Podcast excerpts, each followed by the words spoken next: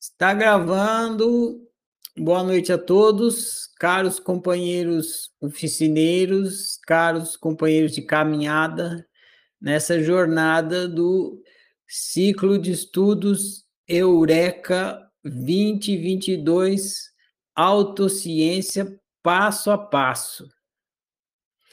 Muito bem, hoje estamos no passo, não sei qual, 15 ou 16 por aí. Ah, vamos conversar hoje sobre a leitura do livro Mestre da Felicidade.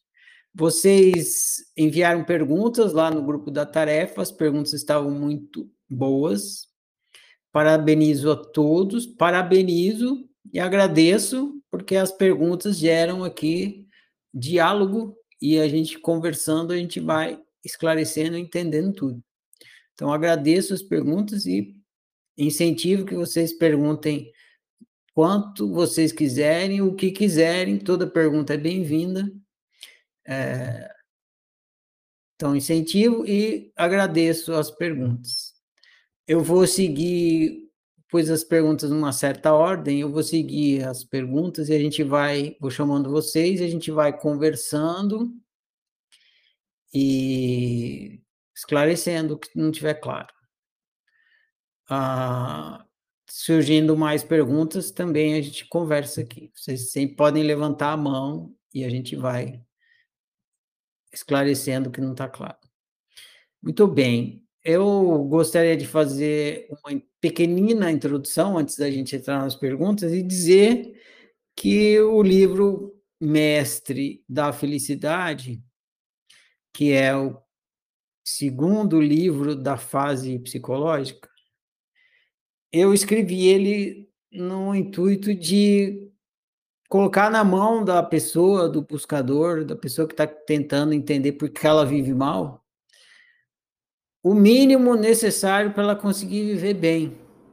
Né? Não que as respostas vão fazer a pessoa viver bem, mas elas vão apontar para os equívocos, vão trazer esclarecimentos e esses esclarecimentos devem, então, ajudar a pessoa a viver bem. Quando eu escrevo um livro, eu nunca escrevo pro ciclo de estudos, porque ficaria com uma linguagem muito hermética se eu escrevesse pro ciclo de estudos, porque eu ia imaginar um leitor, um oficineiro, e aí ia falar com ele já numa linguagem de um oficineiro e algum outro leitor que não fosse um oficineiro, quando ele fosse ler o livro, ele ia ter dificuldade de entendimento, ia ficar meio hermético, meio fechado, né? Então, eu sempre imagino um leitor que está navegando na internet, procurando salvação, né? Ele está navegando na internet igual um náufrago, né? Morrendo de sede, de fome e tal, sofrendo. Aí está procurando alguma coisa que, que possa lhe ajudar, né? Ali no meio daquele oceano ali, da internet. Aí fico imaginando essa pessoa, de repente ela digita lá, nossa, estou vivendo, sofrendo, estou sofrendo muito, não aguento mais. Aí ela vai cair no site da oficina e ela vai ler um livro que vai ajudar ela. Ah, esse livro foi escrito assim, né? É para o leitor ler como se ele estivesse conversando com o mestre e ele poder entender por que, que ele está ali no mal viver e no sofrimento. Claro que ficam faltando coisas, detalhes, por exemplo, tem pouca coisa de fase existencial ali, né? Mas ainda assim, como trata da questão do sofrimento, a pessoa vai conseguir lidar melhor com o sofrimento, que no final das contas é o que ela quer e precisa. Né? Então, se alguém algum dia me pergunta assim: qual livro que eu devo ler? Eu só posso ler um livro da oficina. E qual livro você recomenda para que eu viva melhor? Que eu estou vivendo muito mal. Eu diria, leia o livro Mestre da Felicidade.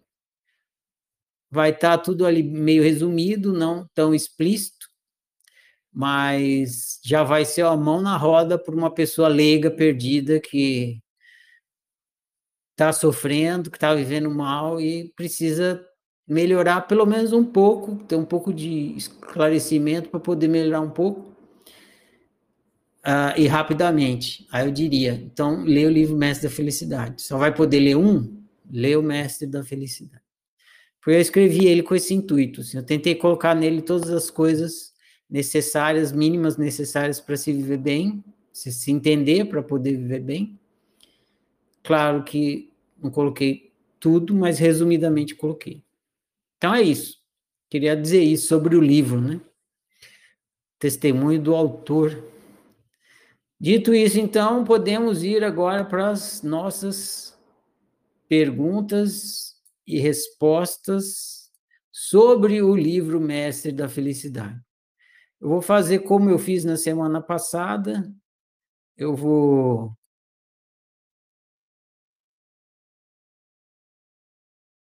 eu vou colocando o link das perguntas aqui no grupo da tarefa e vou chamando a pessoa que perguntou para conversar comigo, caso não tenha ficado claro. Então vamos à primeira pergunta aqui que eu selecionei, que é a pergunta do pasmem. Pasmem!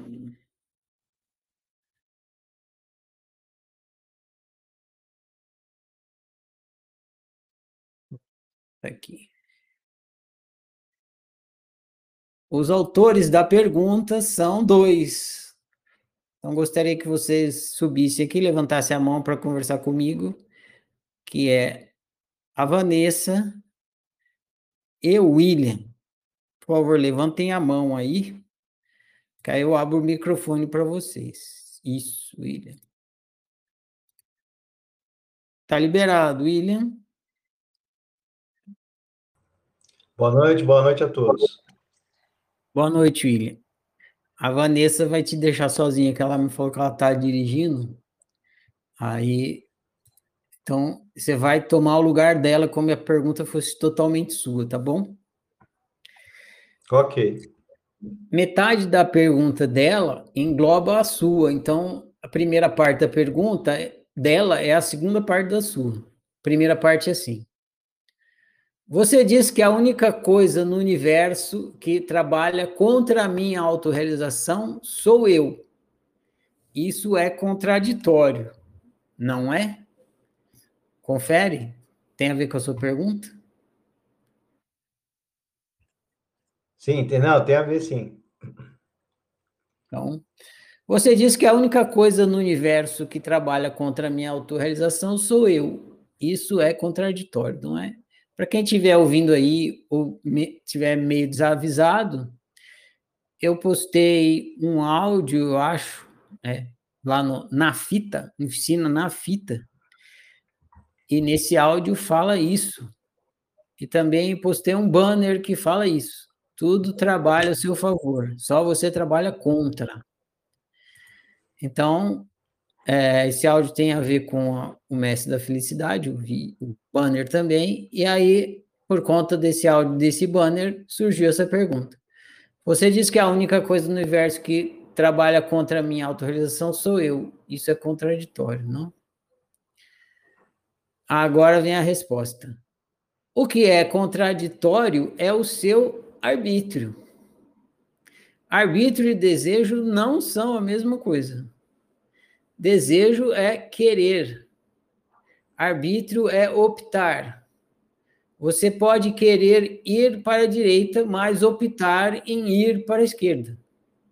Você pode usar seu arbítrio para viver contra a sua vontade. Por isso você sofre e vive mal. O sofrimento surge para que você desperte e fique consciente que está usando seu arbítrio contra si mesmo, contra sua autorrealização. Esclareceu essa parte aqui, Willy? Esclareceu sim. Agora, essa parte da pergunta é sua mesmo. E ela diz o seguinte: Como tudo pode estar a meu favor absolutamente tudo, se muitas vezes o outro faz tudo para me passar uma rasteira e me ver pelas costas. Confere, pergunta? Confere. Então, segura que lá vem a resposta. Porque tudo está a favor da sua autorrealização e não de lhe proporcionar uma vida boa. Tá. Como tudo pode estar a meu favor? Absolutamente tudo, se muitas vezes o outro faz tudo que o, muitas vezes o outro faz de tudo para me passar uma rasteira e me ver pelas costas. Porque tudo está a favor da sua autorrealização e não de pro, lhe proporcionar uma vida boa. A experiência humana é a escola do diabo. Vocês viram usar essa metáfora aí. Não é a escola do paraíso. O que, que significa isso? Viver é pedagógico e todo mal que você experimenta tem a função de lhe ensinar o bem. Por isso que eu chamo a experiência humana da escola do diabo. Porque você experimenta o mal para aprender a viver bem. Quando o outro te passa uma rasteira, por exemplo, você está diante de uma grande oportunidade de aprender a viver bem, lidando com a vida ruim você, assim como a maioria dos seres humanos, acredita que viver bem é vida boa, vida sem ruim.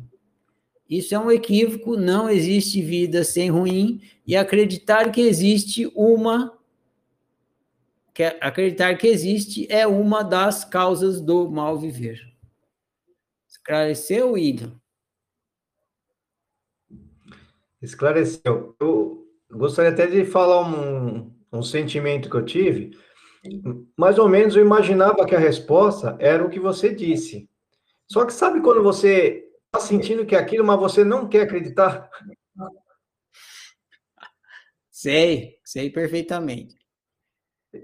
É, é isso que aconteceu nessa, nesse caso, né? Então, eu tinha esse sentimento da sua resposta, mas, no entanto, eu não queria aceitar ela. É, é engraçado, a gente não quer aceitar certas coisas. Sim, porque é mais cômodo é, se, se você não se você não entender que viver bem a vida boa, a sua crença permanece essa aqui que você falou. É, muitas e muitas vezes o outro faz de tudo para me passar a perna e me ver pelas costas. Quando o outro faz isso, né, te passa as pernas, você fica em que posição? De vítima, né? Exatamente. Agora, quando eu falo que o outro te passar a perna ou não quer, quer te ver pelas costas, é a oportunidade para você viver bem, eu estou colocando a responsabilidade em quem? Em mim. Em você. E você não quer assumir a responsabilidade, você prefere a posição de vítima. É, porque se não der certo, a culpa é do outro, né? Não, se eu estou vivendo, se eu estou vivendo mal, a culpa é do outro. Mas não é que você está vivendo mal, você está numa vida ruim. Viver mal e viver bem depende do seu arbítrio. Porque viver, você pode viver bem quando a vida está ruim. Mas se você iguala viver bem e vida boa, aí viver mal e vida ruim fica igualado também. Quando você está na vida ruim, você põe a culpa no outro. Ah, eu estou vivendo mal porque é culpa do outro. Não, você não está vivendo mal porque é culpa do outro. A vida está ruim e, e, o ruim da vida pode ser culpa do outro. Cai uma tempestade e alaga sua casa, vida ruim. Não é culpa sua que alagou. Agora, viver mal não tem a ver com a, a tempestade que alagou a sua casa, tem a ver com como que você vai lidar com isso. Como você vai lidar com esse, com esse ruim que é a sua casa está alagada. E essa responsabilidade é sua intransferível. Tá claro? Tá, tá. Não, ficou muito bem, ficou muito bem esclarecido, né? Principalmente com esse exemplo da, da casa inundada, porque aí deixa de ser uma, uma outra pessoa, e é uma coisa que não tem a ver com intenção, né?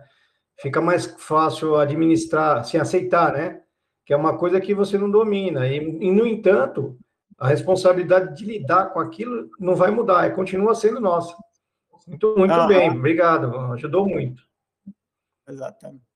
Essa pergunta prossegue. Então, essa outro pedaço aqui também não é seu, também é da, da Vanessa, mas tem a ver com um, um questionamento da sua, porque a sua pergunta é da Vanessa eram similares. Aí a pergunta da Vanessa é: por que faço isso? Burrice ou, ou masoquismo? Aí, aí eu disse: você faz isso porque, porque ela está. Vou retomar o raciocínio para ficar claro, né? Você disse que a única pessoa, a única coisa no universo que trabalha contra a minha autorrealização sou eu. Aí ela perguntaria, sendo assim, né? Por que faço isso? Burrice ou masoquismo? Aí a resposta é: você faz isso porque está em estado de ignorância. Você não sabe o que é ser humano e como funciona a natureza humana. Eu vou fazer uma analogia aqui para esclarecer. Se imagine andando por uma casa totalmente escura, sem luz. Pode ser a sua própria casa. Só que ela está totalmente escura, sem luz nenhuma. O que irá inevitavelmente acontecer? Você irá tropeçar nos móveis da casa e irá bater a cabeça nas paredes. Você fará isso por burrice ou masoquismo?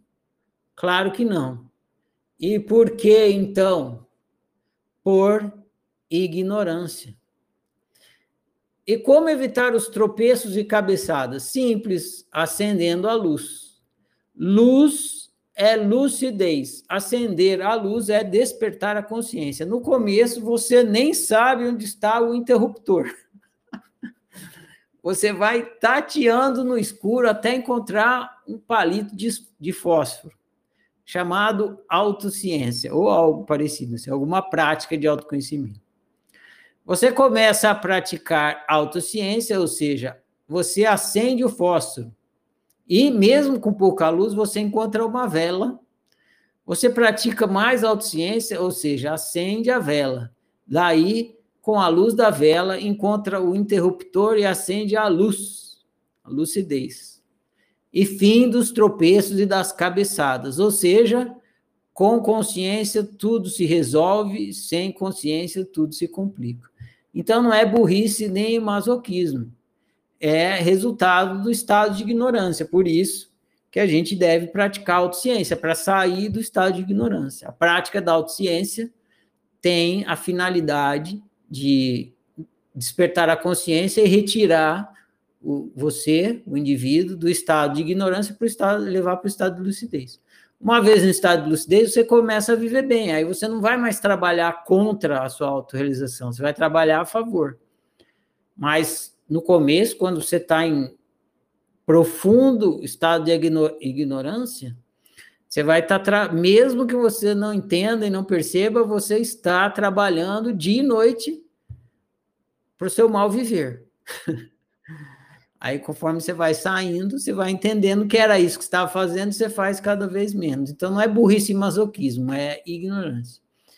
E você não tem culpa de estar em estado de ignorância. Todo ser, quando entra na brincadeira, ele entra em estado de ignorância.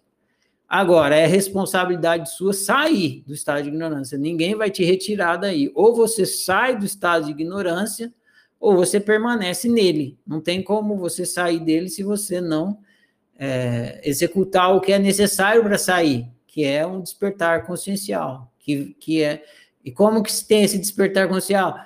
Através da prática de autociência. Como se pratica a autociência? Através da autoobservação e da autoanálise. Beleza? Ficou claro, William? Você que está representando a pergunta aí. Ficou, ficou bem claro, né? o esclarecimento ficou bem, bem óbvio, né? A questão ficou óbvia. Para mim está ótimo. Beleza, William. Agradeço a pergunta. Então, Vamos pra, vou postar a pergunta aqui, texto da pergunta aqui no grupo da tarefa. Pronto. Agora vamos para a próxima. Tu.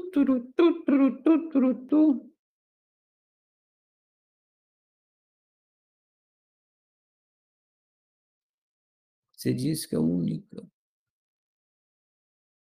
Essa aqui é da Jéssica. Levanta a mão aí, Jéssica.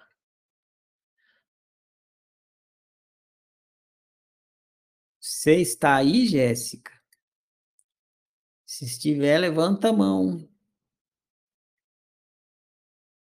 Você está aí, eu estou vendo seu nome aqui, cadê? Aqui.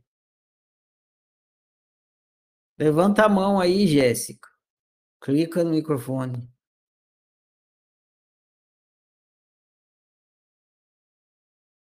Jéssica. Então tá, então vou ler a pergunta da Jéssica. É comum ficar autoísta quando está com raiva? Resposta. Ah, acordou. Pronto, Jéssica, está liberado. Opa, tá não, ainda não. Pronto. Fala oi aí.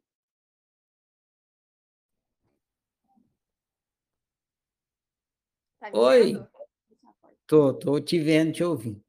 Sua pergunta ficou assim, ó. É comum ficar autoísta quando está com raiva? Procede? Uhum.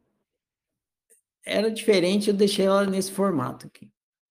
A resposta é sim, é comum. Tente pegar o osso de um cachorro, por exemplo.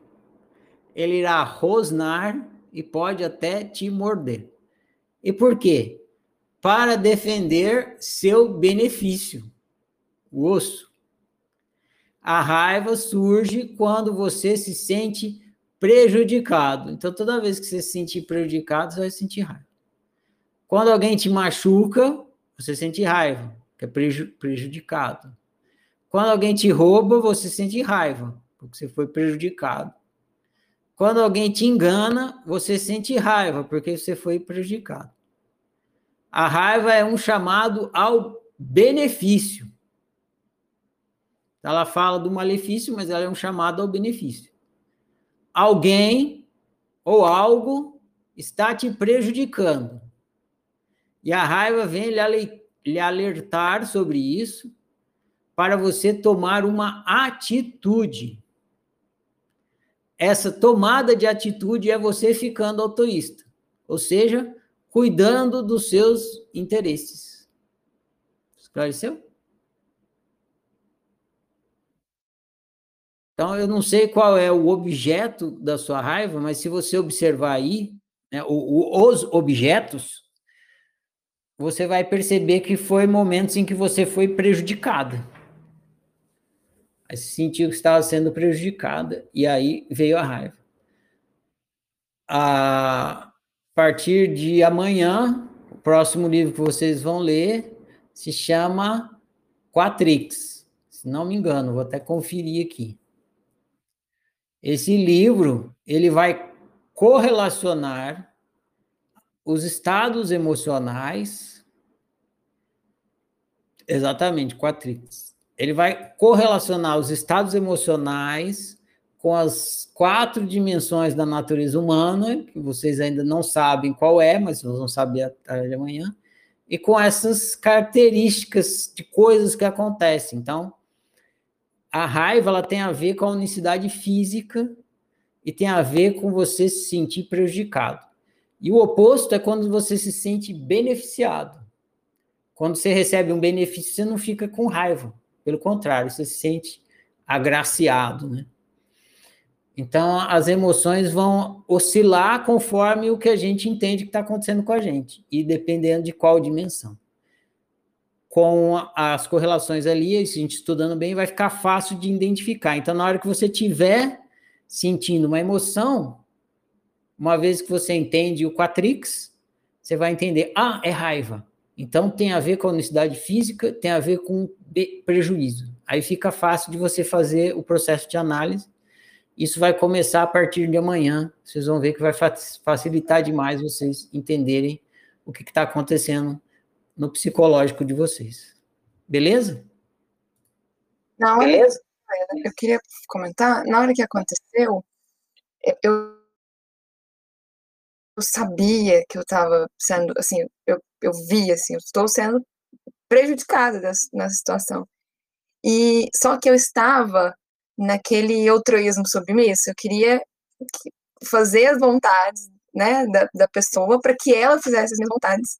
Só que de um jeito muito assim, fazendo coisas que eu não faria, né? Eu até citei algumas coisas na, na, na tarefa, e, e eu tava sentindo frio para ficar naquela situação, porque eu queria mostrar minha blusa e tal. E aí, é, eu fiquei, assim, eu tava cansada de não ter a resposta, e é incrível, porque você tá ali olhando, porque normalmente eu conseguia ver antes, ver depois que passou, olhar para isso, ah, olha lá como eu tava sendo. Mas o fato de estar conseguindo ver agora não faz eu conseguir também sair desse lugar tão rápido. É, é, um, é bem processual aí. E aí eu tava, eu falei, chega, eu já trabalhei 12 horas, eu tô morta, tô cansada. Vão se fuder todo mundo. E aí eu fiquei com raiva, puta, destilei para todo mundo. e, e foi ótimo, eu fui para casa feliz, maravilhosa. Depois arrependida um pouco, porque falei, putz, algumas pessoas não precisavam, né? Mas aí eu fiquei. É, só queria comentar sobre isso mesmo. E a outra, não sei se eu posso fazer outra pergunta e mandar agora? Ou melhor, passar, todo, passar a lista toda. A lista toda. Já que você está aí na, na cadeirinha da pergunta, pode falar. Eu, Misha,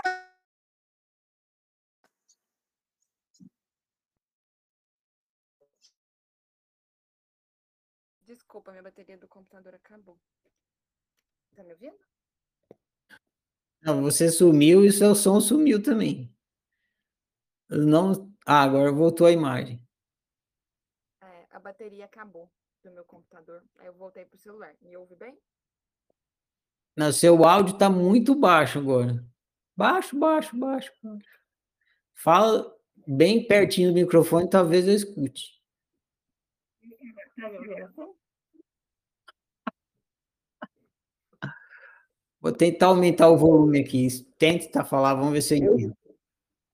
Tá, eu vou ligando o computador enquanto isso. É, então, eu tô com. Porque você falou, sofrimento é o mestre, certo?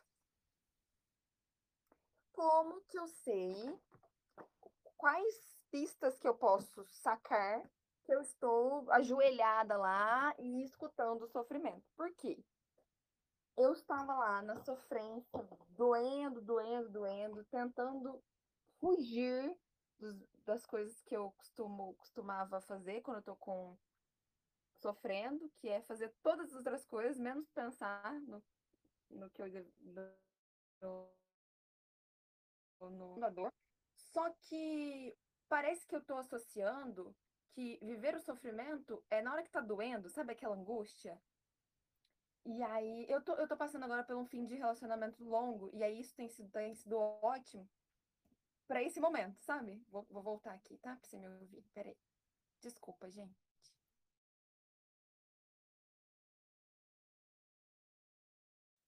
Sumiu. sumiu. Ah, agora Vai. voltou. Agora tá melhor o áudio, né? Muito melhor. Tá. E aí eu percebo que na hora que tá lá doendo, né? Porque tem a dor de, do hábito, muito tempo de relacionamento, mas também tem, tem o prazer de ser quem eu sou, que eu tô ali. Nossa, que feliz de não estar tá indo pra balada, ficando com outras pessoas. Não, eu tô ali sentindo, ah, então é importante, isso é importante, isso não é. Só que parece que eu tô associando o sofrimento com o chorar. Na hora que dói, o que eu faço? Eu choro. Eu deito em posição fetal e fico chorando até aquele negócio passar.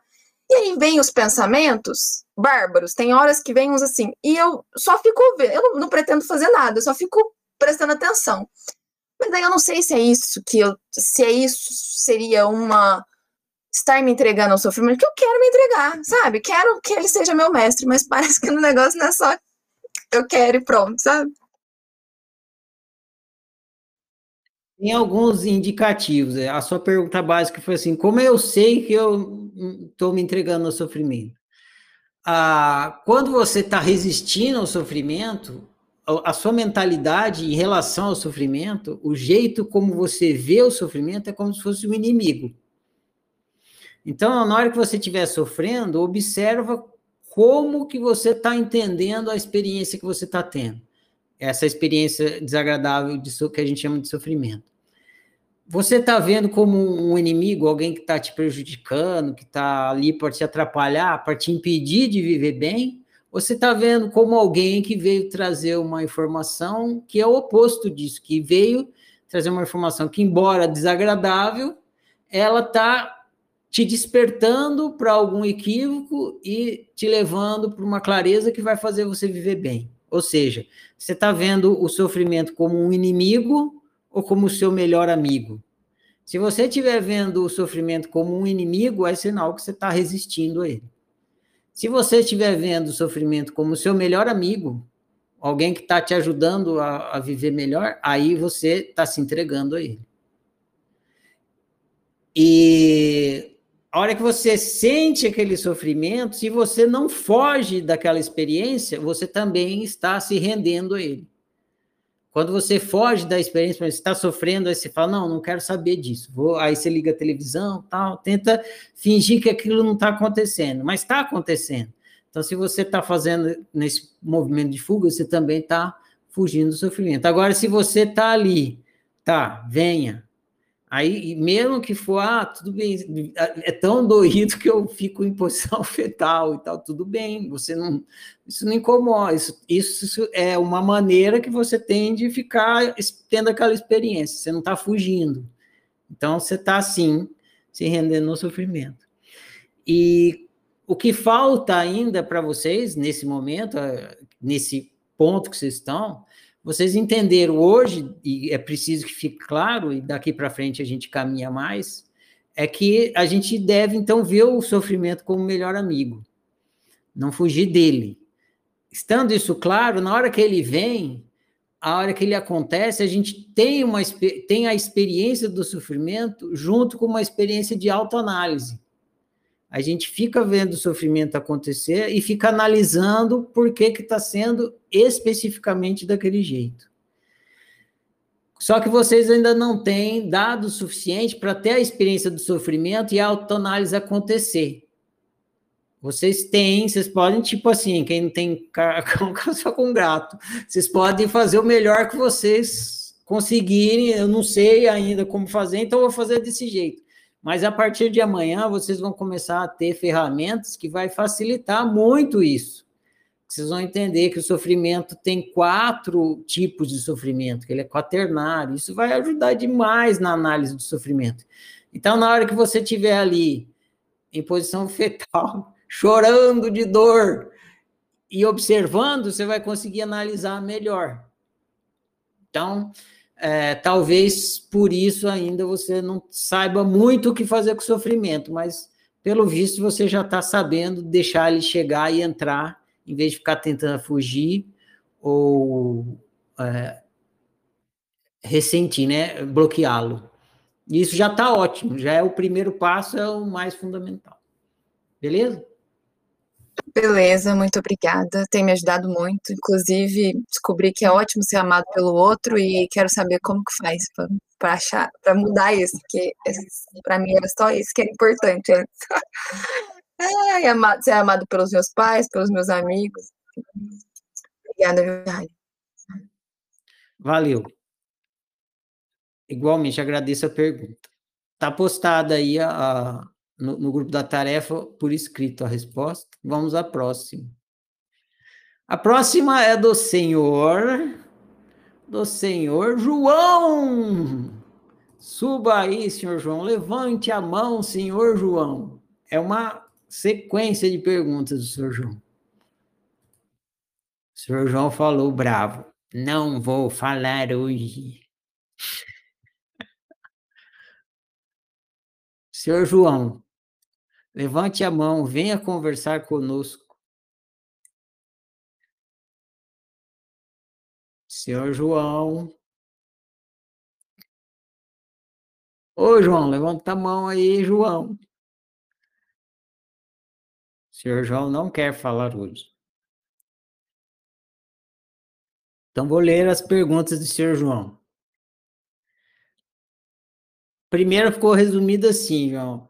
Você explicou o caso, um caso seu que está acontecendo, e eu, eu é, relativizei o seu caso na palavra X, para funcionar para todo mundo. Então, você falou assim: está acontecendo tal, tal, tal, tal coisa, e eu estou sofrendo com isso. E eu resolvi, eu, essa tal, tal, tal coisa, eu troquei por X. Então, assim, a pergunta ficou assim: aconteceu X e estou sofrendo. O que devo fazer?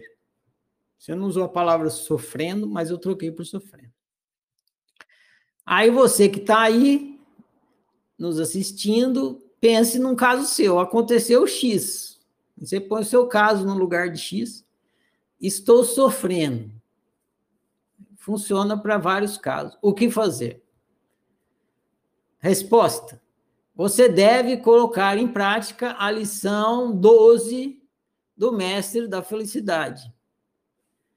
Qual que é a lição 12 do Mestre da Felicidade? a mais deliciosa delas. Ai, como é prazerosa. A lição 12 do Mestre da Felicidade é sofra. Então, aconteceu X, estou sofrendo. O que devo fazer?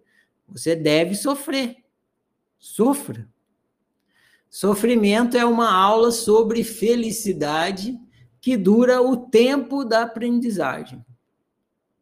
Se você está sofrendo, seja com o que for, você está recebendo uma aula do mestre do sofrimento. Não fuja da aula. Você pode até optar por fugir mas enquanto você não assistir a aula inteira, não aprenderá tudo o que precisa aprender.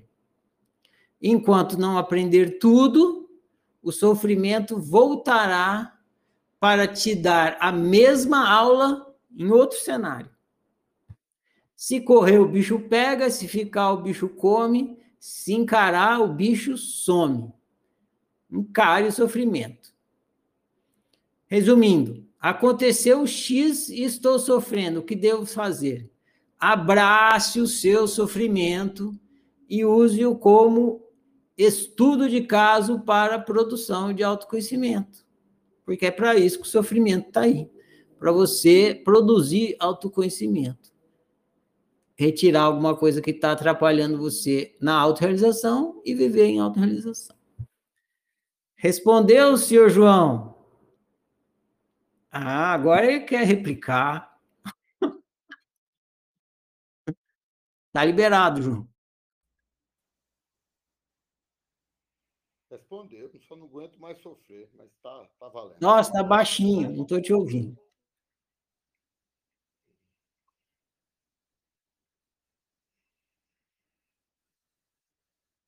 Pode falar, João. Vou ver, aumentei o volume aqui.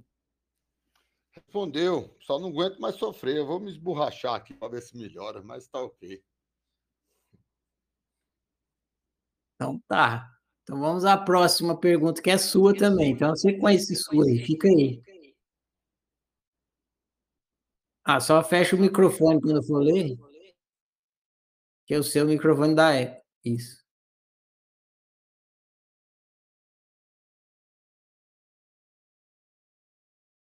Próxima pergunta também do senhor João. É correto igualar sofrimento com energia? Eu mudei um pouco sua pergunta, ficou assim, ó. É correto igualar sofrimento com energia? Resposta: é incorreto. Sofrimento é indicativo consciencial, não é força motivadora, ou seja, energia. Por isso que não é incorreto igualar sofrimento com energia. Sua força motivadora é sua vontade. Contudo, emoção e vontade são intimamente ligadas como calor e fogo. Então, é fácil confundir e na prática não faz muita diferença. Então, pensa, é, é fácil confundir calor e fogo. Porque onde tem fogo tem calor, então é fácil confundir. A mesma coisa é fácil confundir a emoção com a vontade. Então é normal confundir, mas na, e na prática não faz muita diferença, mesmo que você confundir. Beleza? Esclareceu? A minha dúvida é sobre. É, talvez você me diga a mesma coisa, mas tá bom. O, o filme Doutor Estranho, que ele pega aí as energias e usa, então eu imaginei isso. Quando eu tivesse muito assim, como eu estou aqui, eu simplesmente relaxo, sinto o que eu tenho de sentir, e se eu for bom o suficiente, eu posso até usar isso, mas parece que não, né? É, e depende das definições todas de energia e tudo mais. Se partir da, eu partir do entendimento que a energia tem a ver com a motivação, que impulsiona, né? E o que te impulsiona para você viver, para fazer as coisas, é a sua vontade. Se tirar a sua vontade, você não tem energia nenhuma. Agora, o sofrimento e a felicidade são indicativos aí do funcionamento da, da sua energia, digamos assim. Então, eles não são a energia, mas eles são indicativos. Igual aquela luzinha que tem no carro quando está acabando a gasolina. Aquela luzinha, ela é um indicativo de que está acabando a gasolina, mas ela não é a gasolina. Então, é essa que é a relação do, do sofrimento e da felicidade com a vontade. Beleza? Beleza. Então, vamos para a próxima, que também é sua.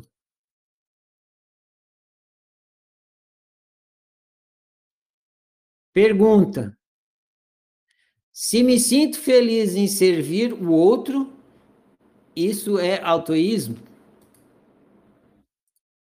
Resposta: Sim. Felicidade é indicativa emocional de que determinada opção está em acordo com sua unicidade. Aí você fez uma pergunta similar. Se me sinto feliz mantendo silêncio, jejuando, em isolamento, isso é autoísmo? A resposta é a mesma. Sim. Felicidade é indicativa emocional de que determinada opção está em acordo com sua unicidade. Beleza? Perfeito. Então, deixa eu colar aqui essas respostas. Postar os links, aí vocês podem ler com calma também. Ah, faltou da outra, né? Tem mais uma sua aqui. Se não me engano, é mais uma só.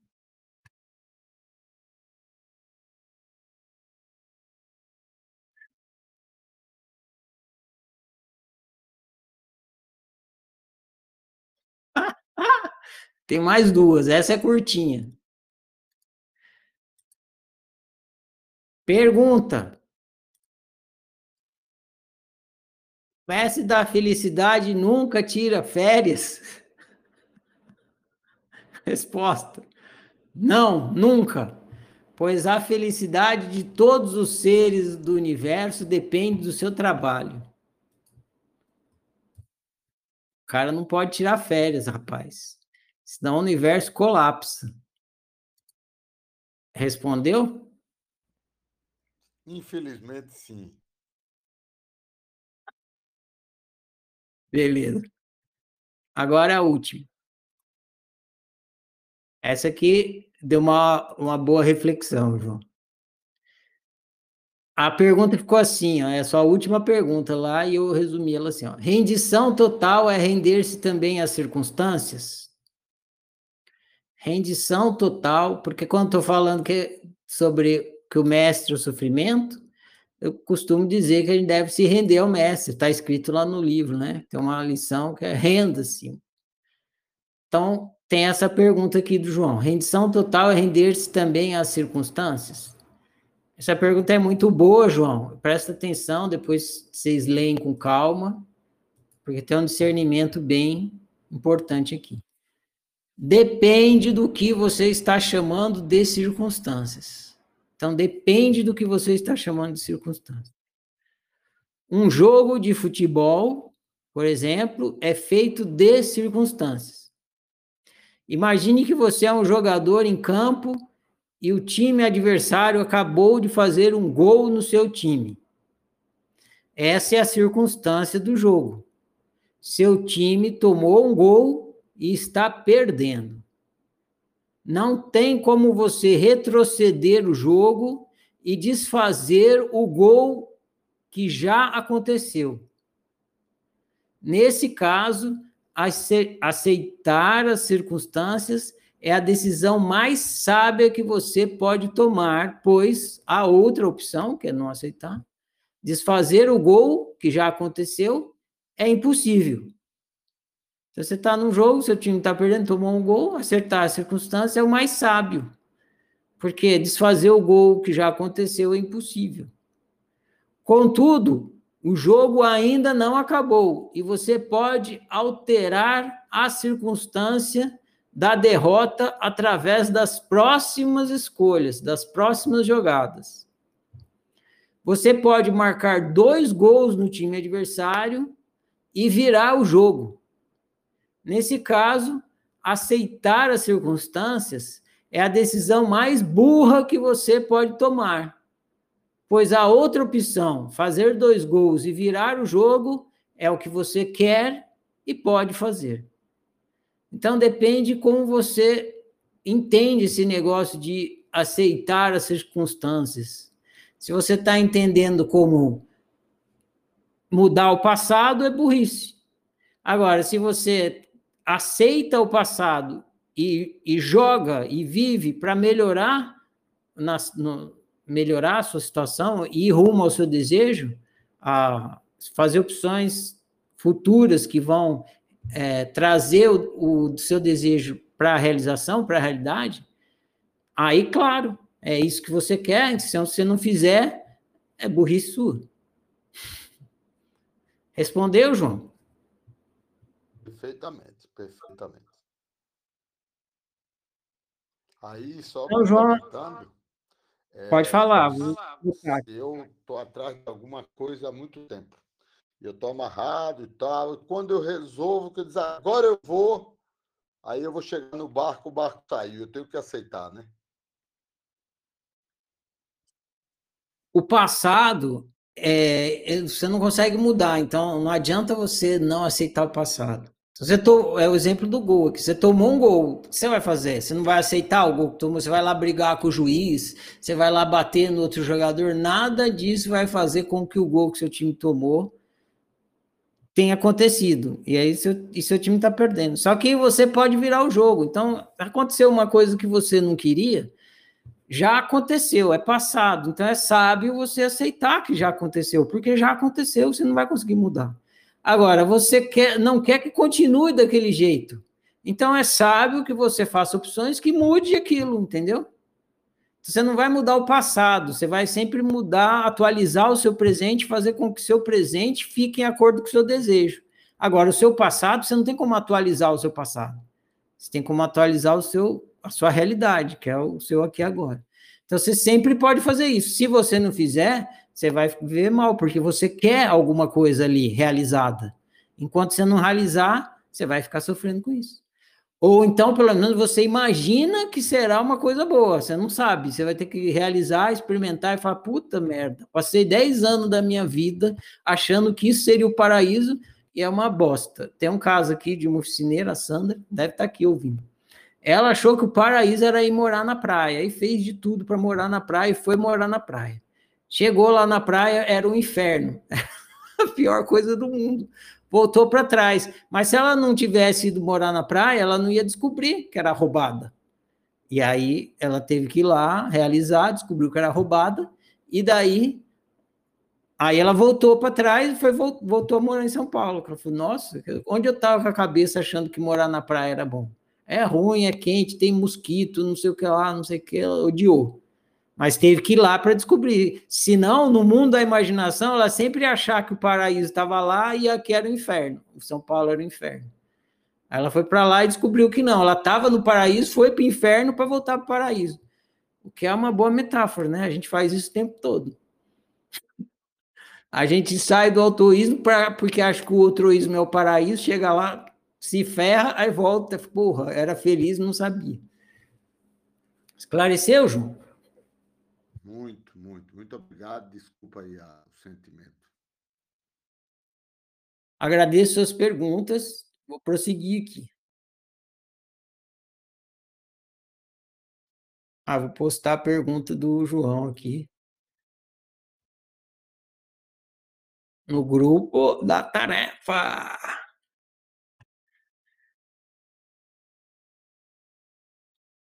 Muito bem.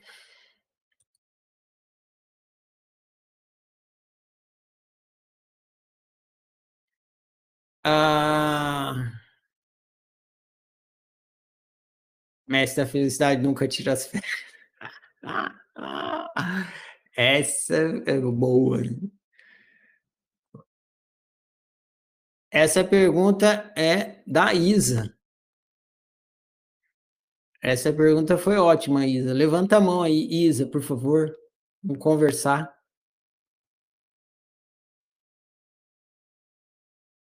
Tá aí, Isa? Se você estiver, por favor, levanta a mão.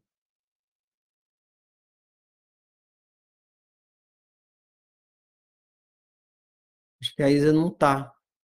Que pena. Então tá, eu vou ler a pergunta da Isa e qualquer um tiver alguma dúvida a respeito, pode levantar a mão, eu converso, vocês ficam representando a, questão da Isa. É, eu resumi a pergunta da Isa na seguinte pergunta. Qual é o meu equívoco em tentar, em tentar ser professor do sofrimento? Então, tem a primeira lição do mestre. Eu, mim, mim, professor. Você, aluno.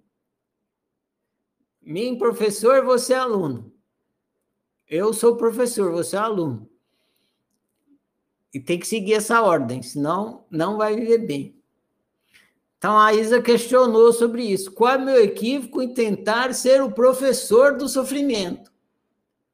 Em vez de eu ser, me colocar na posição de aluno do sofrimento, eu me colocar na posição de professor. Qual é o equívoco? Eu vou fazer o seguinte: se alguém souber a resposta, levanta a mão aí. Quero ouvir. Por que é um equívoco você se colocar na, na posição de professor do sofrimento? Alguém sabe por quê? Por que que dá merda quando você acha que você é o professor do sofrimento? Cid tem uma, uma resposta. Vamos ouvir a resposta da Cid. Pronto, Cid, por favor. Ei, Ferrari. Será Oi, que é porque eu tô querendo, eu tô querendo controlar o sofrimento e eu que estou querendo ser. A, não, não o sofrimento itself, eu quero controlar a situação. E com esse tentar controlar a situação, mais uma vez, eu não quero aprender com sofrimento. Eu quero que as coisas saiam do meu jeito. Tem a ver. Vamos ver quem, quem mais tem resposta aqui. Valeu, Cid. Grato pela resposta. Alguém mais tem uma resposta para essa pergunta? Por que é um equívoco tentar ser professor do sofrimento? A Vivi tem uma resposta. Diga lá, Vivi. Eu acho que é porque não adianta eu tentar ensinar, porque ele não aprende. É ao contrário, porque é eu que vou aprender. Ele não vai embora, ele não aprende nunca. Mesmo eu é igual ensinar, conversa... ao mato. É igual conversar com uma parede, né? Você fala, fala. É, né? é o pior aluno. Uhum. Tá Por certo. é o professor. Tem a ver, mas tem mais coisa aí. Vamos ver se alguém mais tem. Alguém mais tem uma resposta para essa pergunta? Essa pergunta é boa, boa, boa demais, né? Temos aqui Alexa e Daniel. Então vamos ouvir a Alexa primeiro. Pode falar, Alexa.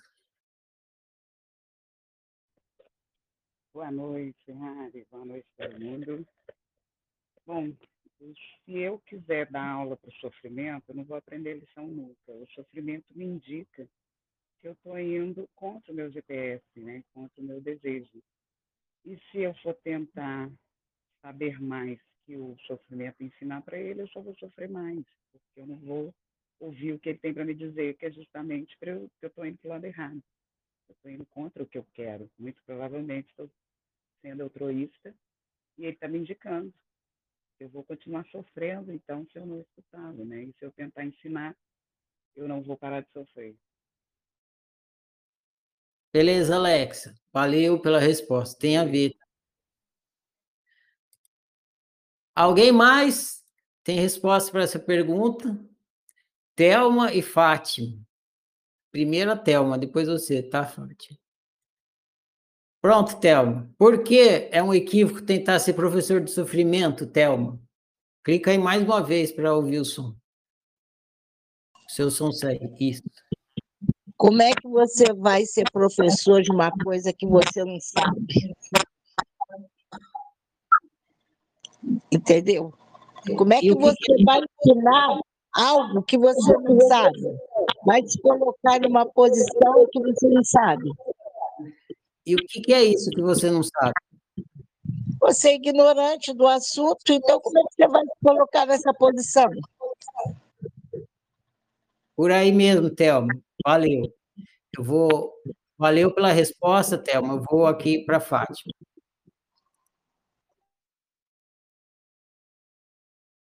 Fátima, tá liberado, pode falar aí. Tá, eu acho que é igual a Thelma falou, né? Aluno é sem luz. Então, sofrimento, o mestre traz luz para o aluno. Simples assim, não? Beleza, Fátima.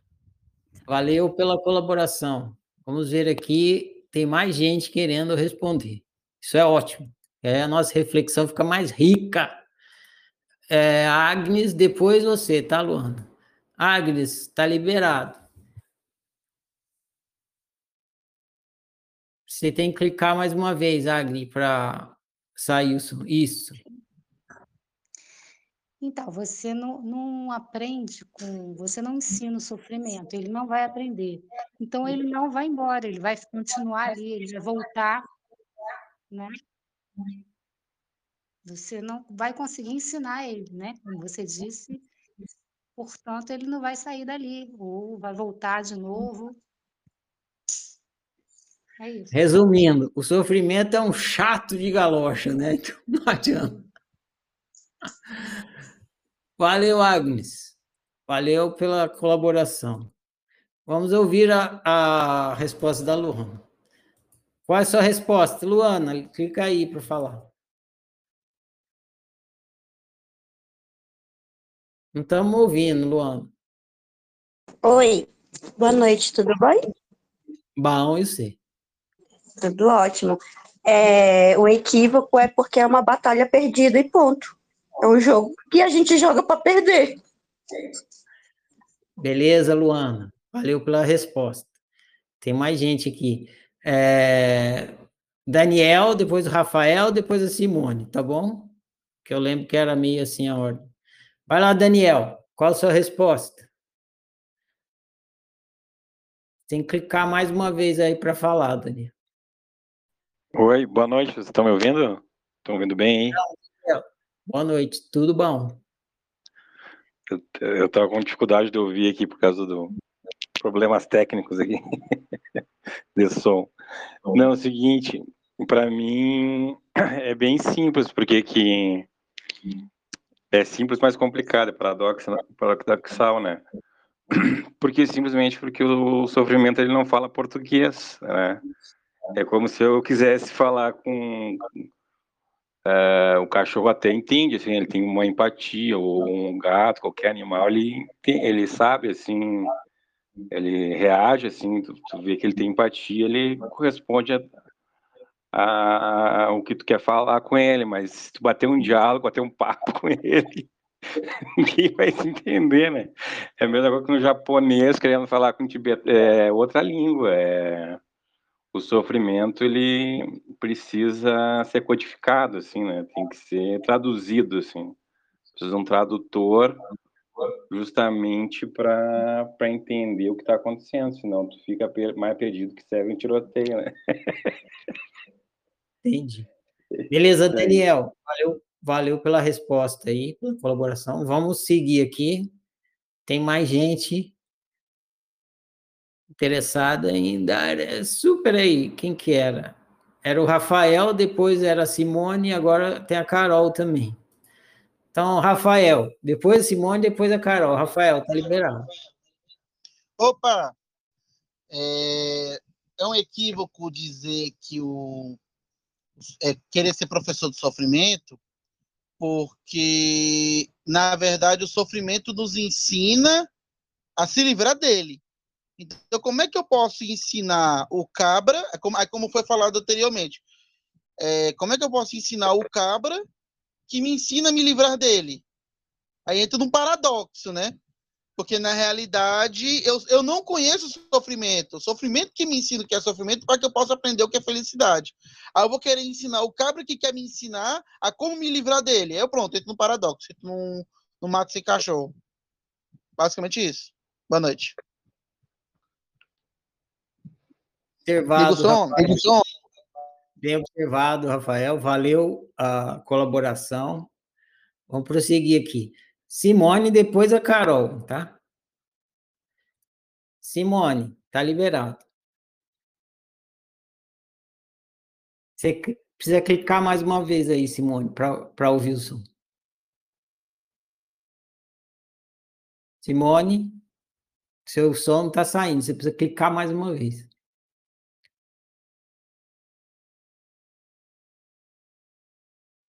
Simone!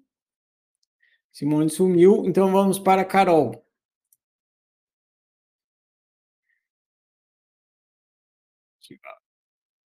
Pronto, está liberado seu microfone, Carol. Diga lá. Boa noite. Boa. Então, eu acho que não dá para eu tentar ensinar o sofrimento, porque a única ferramenta que existe é o GPS. É ele, ele é a única ferramenta. Então, é, eu só posso chegar a uma conclusão de por que, que ele está ali, é, né, se eu estou na minha unicidade ou não, porque aquela ferramenta me mostra. Se eu não tenho a ferramenta, não tem como eu. Não sou eu que ensino a ferramenta, é a ferramenta que me ensina. Então, é, não sei, parece. Para mim tem uma, uma questão de causa e efeito, sabe? Parece que o sofrimento é um efeito. Tem uma causa anterior, que é um arbítrio meu, que foi em, sem consonância com a minha unicidade e que é só olhando para aquele efeito que eu consigo entender. Então, o efeito que me ensina. Não tem como a causa ensinar o efeito. Não sei se eu. para mim tá claro, mas eu não tô sabendo explicar. Legal, tá? Foi bem observado, Carol. Uh, vamos prosseguir aqui para fechar a demanda. Valeu pela colaboração. Vamos ver se a Simone funciona agora. Tá liberado, Simone. Você precisa clicar mais uma vez. Isso, espera aí. Pronto, tá liberado agora. Clica mais uma vez aí, Simone, para falar. Isso. Oi, boa noite. Tá me ouvindo bem? Estamos, agora estamos te ouvindo. Pode falar, Simone. Ah, é... eu acho que eu mencionei isso até na tarefa é, porque é o sofrimento que vai dizer, que vai ser o delator de onde o meu desejo está sendo golpeado, que eu possa então aí tomar, né, escutar os sussurros dele, tem hora que o sofrimento vai bater forte, tem hora que ele vai sussurrar e a gente manda embora, que era o que eu estava observando. Às vezes a gente manda ele embora porque a dor parece que não é tão forte, mas ele justamente vem conversar, bater um papo com você, para te falar, ó, em que, onde você não está conseguindo lidar com o seu desejo, o que que você está aí fazendo que está te afastando da sua autorrealização. Ele sempre conversa, seja manso ou doído. Ele vai, ele vai e a gente tem que saber se ah, eu vou bancar a fortuna e vou mandar ele embora agora porque ah, it's ok, posso deixar. Ou não, deixa eu ouvir você. Porque às vezes nessas conversinhas mais mansas dele, que a gente acha que está preparado, está com lombo forte, que é o mártir aí da coisa e aguenta qualquer porrada pelas circunstâncias ou porque alguém te falou que você vai aguentar qualquer porrada, daí você fala, sofrimento vem outra hora, vai vir mais forte. Quando você vem mais forte, eu te dou de orelhada. Agora não. Mas não, ele vem falar em qualquer momento que você se desviou do seu desejo de se autorrealizar. E se você mandar ele embora até nessas conversinhas de, sabe, de bar, de vez em quando, você vai se ferrar. Beleza, Simone. Valeu o compartilhamento, entendi. Vamos agora para a resposta da oficina. Vocês rodearam aí a, a coisa. Eu vou colocar. Vocês meio que têm a percepção do que está acontecendo, mas vocês não conseguiram colocar nas palavras mais autocientíficas, digamos assim. A pergunta da Isa é: qual é o meu equívoco? Então a gente tem que, se é um equívoco, a gente tem que descrever o equívoco. Você, por exemplo, você está tentando uh, beber água e você está cometendo um equívoco e não está conseguindo beber água. E a pessoa fala: Eu estou tentando beber água e não estou conseguindo. Qual é o meu equívoco? Aí você fala: Você está girando a torneira no sentido horário. Isso fecha a torneira. Para você abrir a torneira, você tem que girar ela, deixa eu ver como é que. Anti-horário, sei lá, às vezes me confundo com isso aí, mas vocês entenderam, né? Aí você explica para a pessoa equívoco, então você tem que explicar. O seu equívoco é esse, você tem que dizer exatamente qual é o equívoco. Então, a pergunta da Isa é: qual é o meu equívoco? Então, é importante a gente dizer pontualmente qual é o equívoco, igual nesse da beber água. Seu equívoco vai virar torneira no sentido horário ou anti-horário. Então, qual é o meu equívoco em tentar ser professor de sofrimento? Seu equívoco é acreditar que você sabe quem é. Esse é o equívoco. Quando você está tentando ser professor do sofrimento, está lá atrás, você não está consciente disso. Mas você quer ser professor do sofrimento porque você acha que você sabe quem você é. Você está alicerçado na crença de que você sabe quem você é, quem você é. Não estou falando do que, estou falando do quem, que nem a gente estudou lá no livro Quem. Quem você é? Quem você é diz respeito à sua unicidade. Então você acredita que você sabe quem você é. Você fala, não, sofrimento, eu sei quem eu sou, é assim, assim, assim, assim. E sofrimento dá risada. Porque você não sabe quem você é. A Thelma observou isso. Você está na ignorância de quem você é. E não é que você vá algum dia sair da ignorância, não. Você vai atravessar o jogo humano inteirinho na ignorância. Que nem a gente estudou no GPS do destino. É um jogo de destino inconsciente. Então você vai atravessar a experiência inteirinha na ignorância, não vai sair dela em nenhum instante em relação ao que ao que você é, você praticando a ciência vai descobrir o ser e o humano. Em relação a quem você é, a sua unicidade, você entrou na ignorância, vai atravessar ela inteirinha na ignorância e vai sair na ignorância. Agora, você pode se autorrealizar se você ouvir o seu GPS, que tem como uma da, das vozes o sofrimento. Então, quando você quer ser professor do seu sofrimento, você está alicerçado na suposição, na crença de que você sabe quem você é. Isso é um equívoco. Você não sabe e jamais saberá. A, o resto da resposta é assim: seu equívoco é acreditar que você sabe quem você é. A brincadeira de ser humano é uma brincadeira de destino inconsciente. Isso foi explicado no livro GPS do Destino. Em uma brincadeira de destino inconsciente, você não tem como saber quem você é. Você só tem como sentir. Então você não tem como saber. Você só tem como sentir. É por isso que o sofrimento é o mestre e você é o aluno. Sofrimento é um dos ponteiros da sua bússola emocional, o GPS do destino.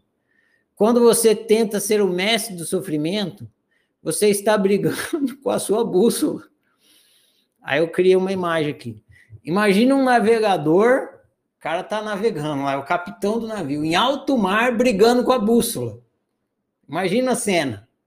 O cara em alto mar brigando com a bússola, ele dizendo assim para a bússola que o norte não é o norte, que a bússola está equivocada e não entende nada de polaridade. Não, o norte não é para lá, a bússola, o norte é para cá. O que, que a bússola vai fazer? A bússola vai dar risada, né, meu?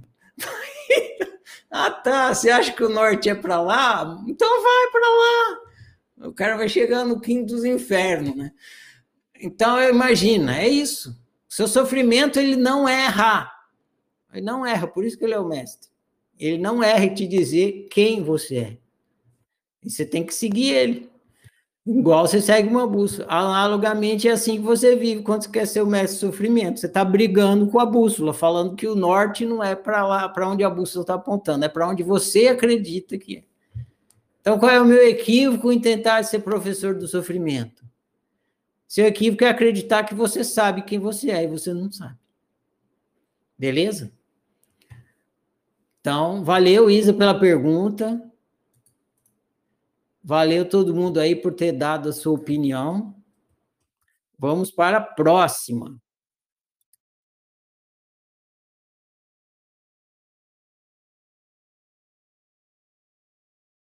Essa pergunta é da, da Natália. Tá aí, Natália? Natália Espoleto. Vixe, os caras já amalgamaram.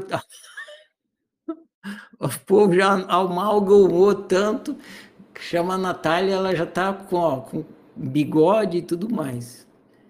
Barba. E aí, Natália de barba? Fala aí.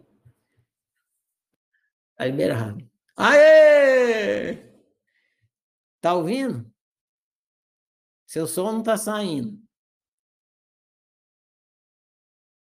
Estou no celular também, mas é que aqui eu estou no notebook.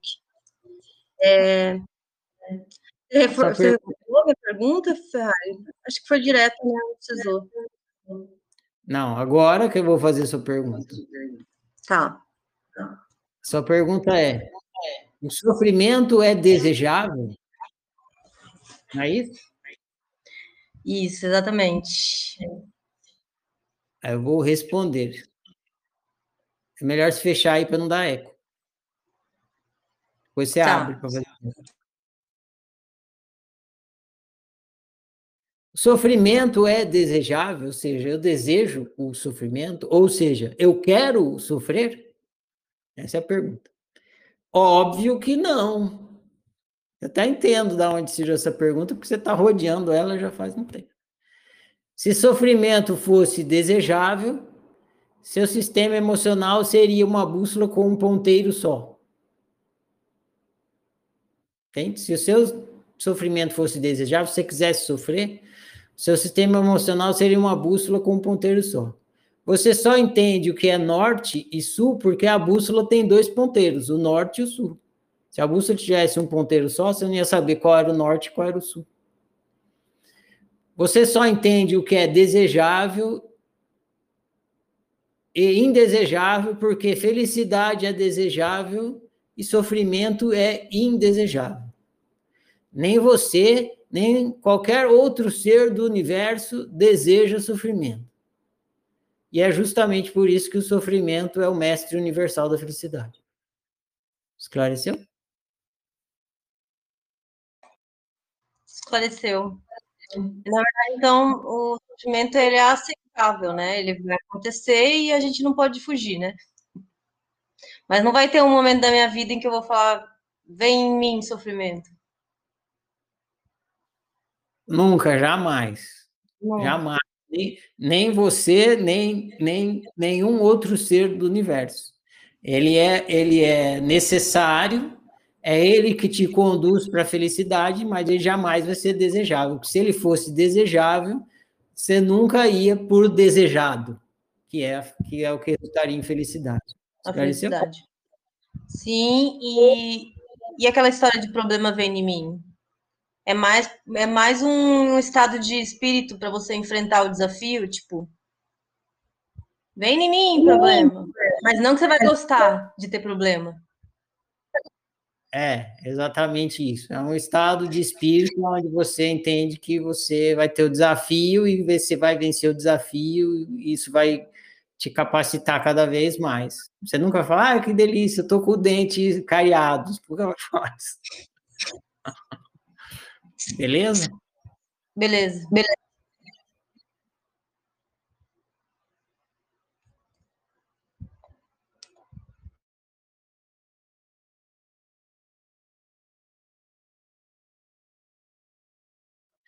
Daniele, tá liberado seu microfone, você precisa clicar mais uma vez aí para o som sair. Boa noite. Tá me ouvindo? Tá baixinho, mas vou aumentar aqui para ver se eu consigo te ouvir. Diga lá. Melhorou?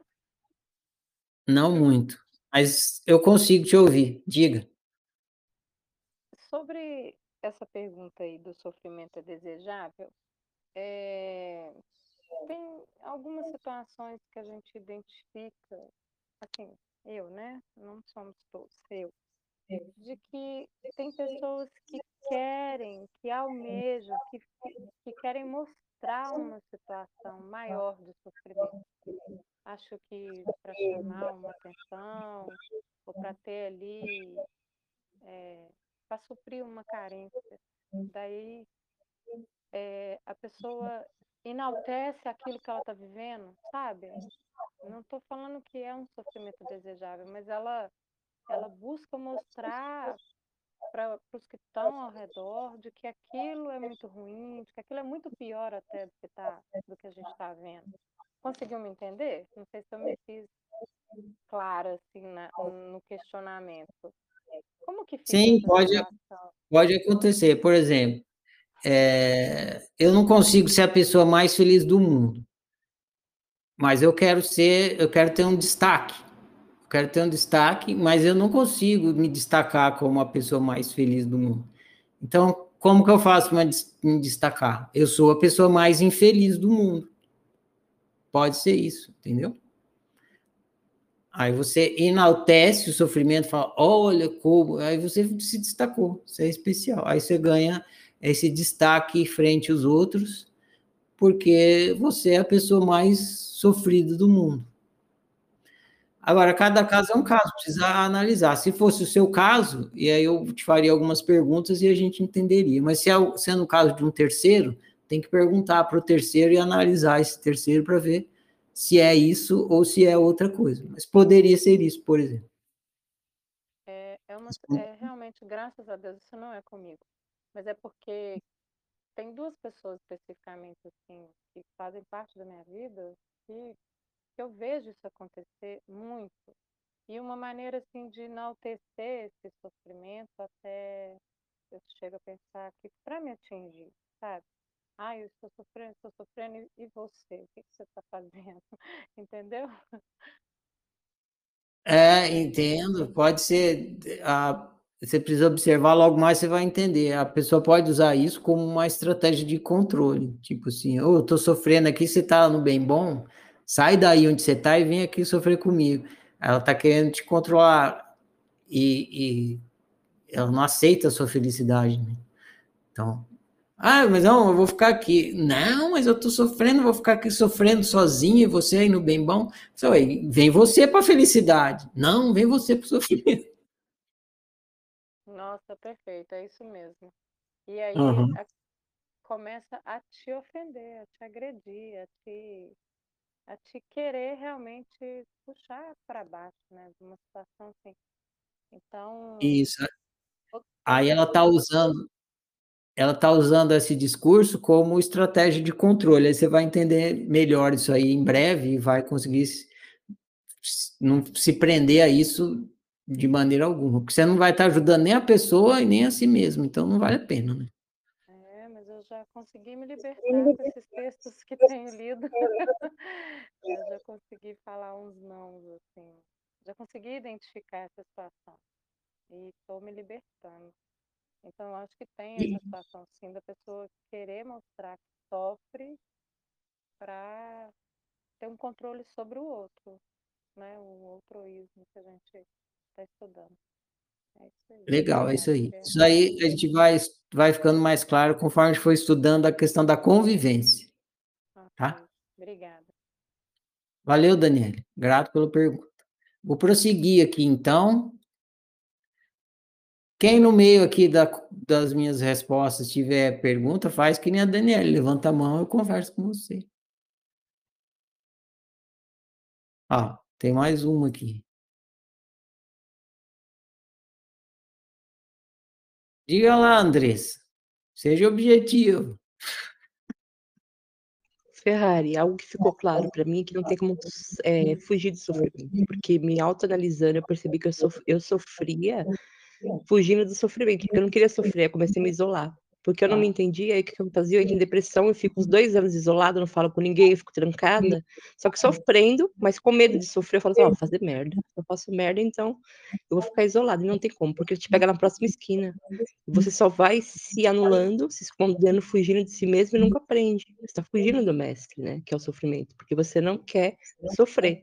Então você sofre por não querer sofrer também. Então não tem escapatória. Então o negócio é você deixar mesmo, se permitir ser você, se foder mesmo, né? Com a palavra. Você vai se fodendo, se fodendo, eu tô percebendo isso muito forte em mim, tô me fodendo pra caramba.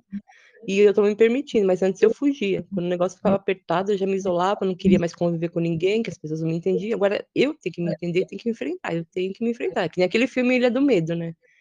Que você não se assume, você foge o tempo inteiro e não tem escapatória. Ele vai te pegar na próxima esquina. É isso. Exatamente. Ah, infalível, mestre. E se você não sofre na, na, de um jeito, você acaba sofrendo do outro, e aí você tem que aprender as duas coisas. Então, melhor coisa que você faz é encarar mesmo, não procrastinar com a aprendizagem. Valeu pelo testemunho, Andressa. Vou passar aqui para a Luana.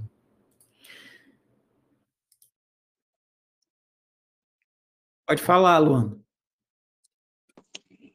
Oi, é, eu queria falar sobre a questão do desejo. Foi o que eu, eu trouxe na, na minha tarefa, assim. Nesse livro, a gente, ano passado, que me impactou muito foi a questão do, dos conceitos, né, de a- o contato, primeiro contato com o tal do outroísmo. Mas desse ano, me chamou muita atenção a questão do desejo, de identificar o desejo, da necessidade de identificar o desejo. E aí eu fiquei com uma pergunta assim, mas como que chega nesse desejo se a gente está atolado de gabaritos alheios e, e etc. E, e sabe, assim, eu percebi que a raiz não é nem ser o outroísta, tá sendo outroísta. A raiz está, na, na minha raiz está sendo não saber qual que é o meu desejo e como identificar esse desejo. Então, eu queria que você falasse mais um pouco disso, assim, porque eu acho que o ponto de partida, eu passei o ano passado no ponto de partida de sou altruísta, sou autoísta, sou altruísta, sou autoísta.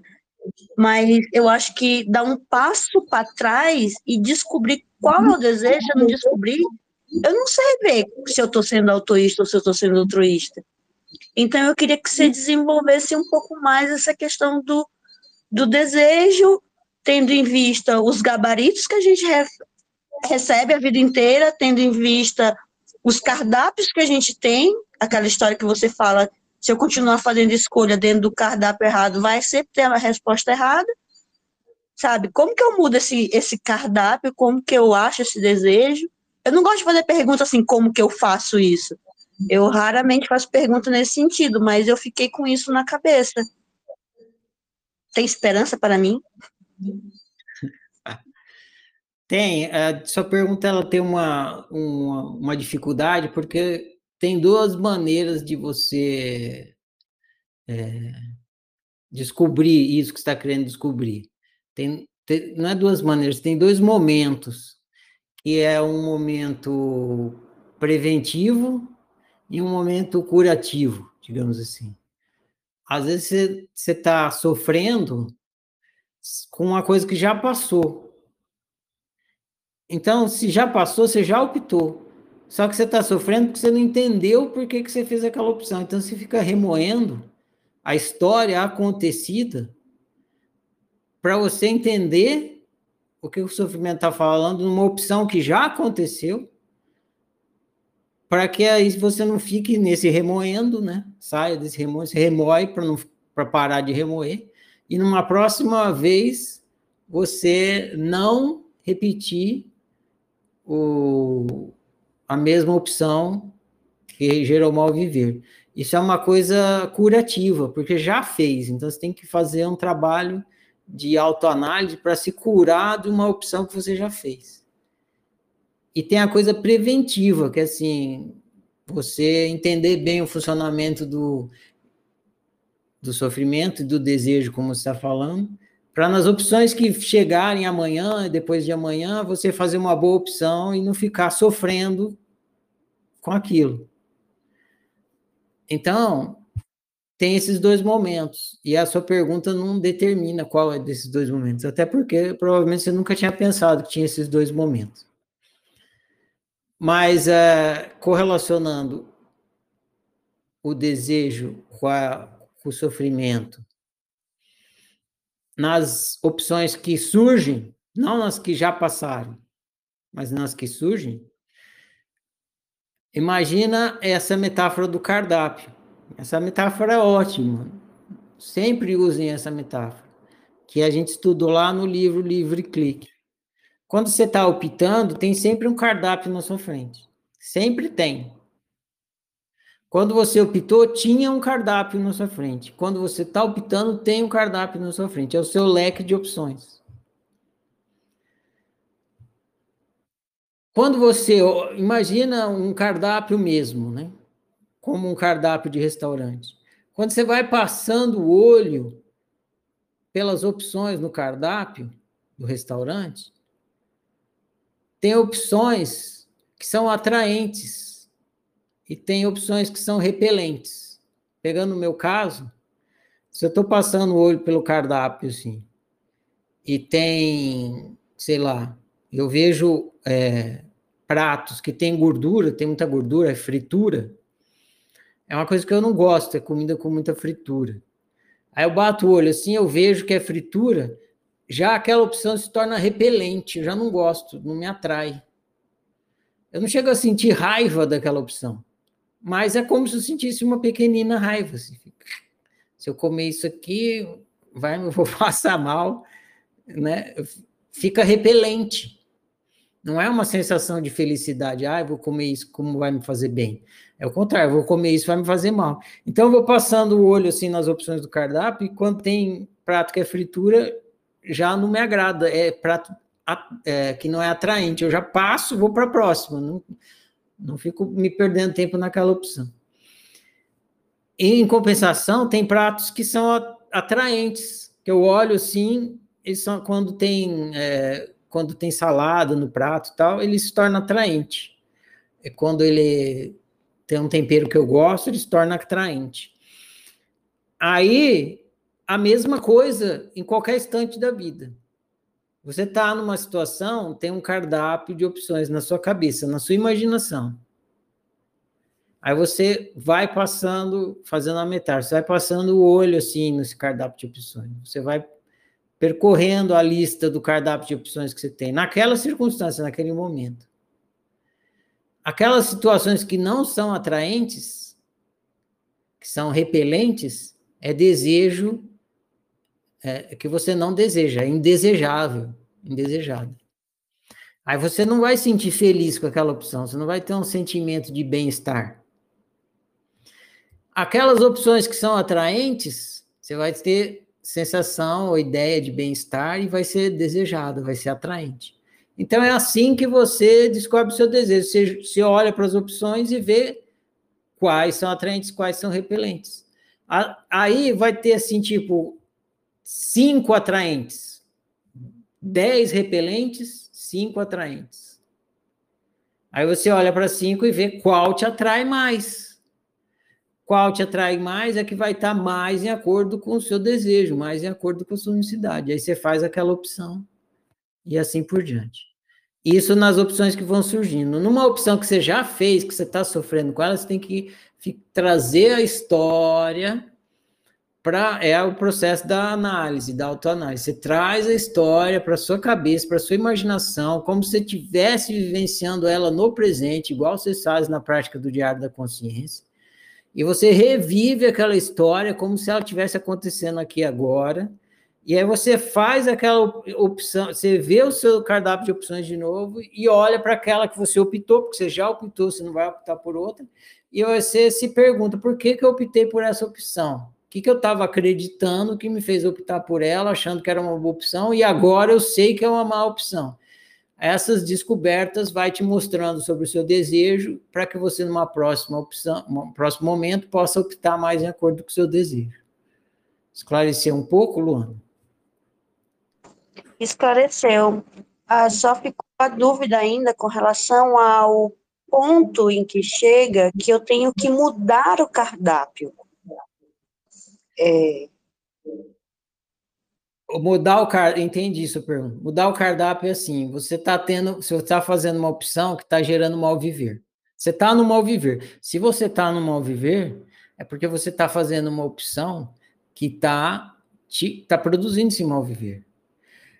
Um equívoco que a gente comete, não dá para falar com muita riqueza agora, principalmente entre calouros, porque tem muita coisa que eles não viram ainda. Um, um, um equívoco que, que, se comete é falar: ah, se eu estou vivendo mal é porque eu não estou em acordo com o meu desejo, então vou mudar de desejo. Não, isso é um equívoco, é impossível, porque você não consegue mudar o seu desejo.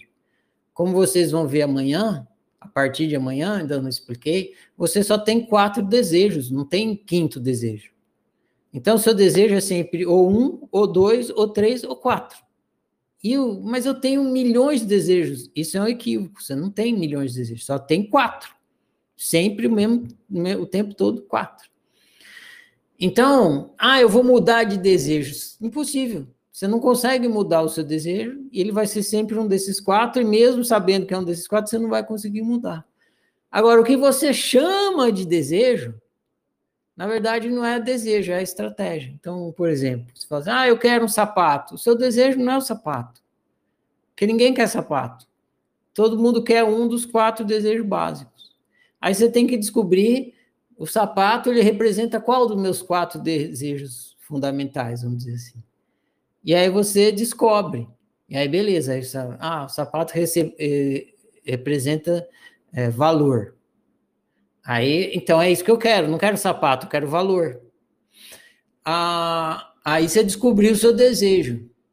E aí, como que entra a questão de mudar, mudar de cardápio? Ah, eu descobri o meu desejo, mas continuo vivendo mal. É que você está querendo é, valor através do sapato, mas você não precisa ser só através do sapato. Pode ser através da bolsa, pode ser através da camisa, pode ser através do, da saia, entendeu? Pode ser através de milhões de coisas para você ter valor, não precisa ser só sapato.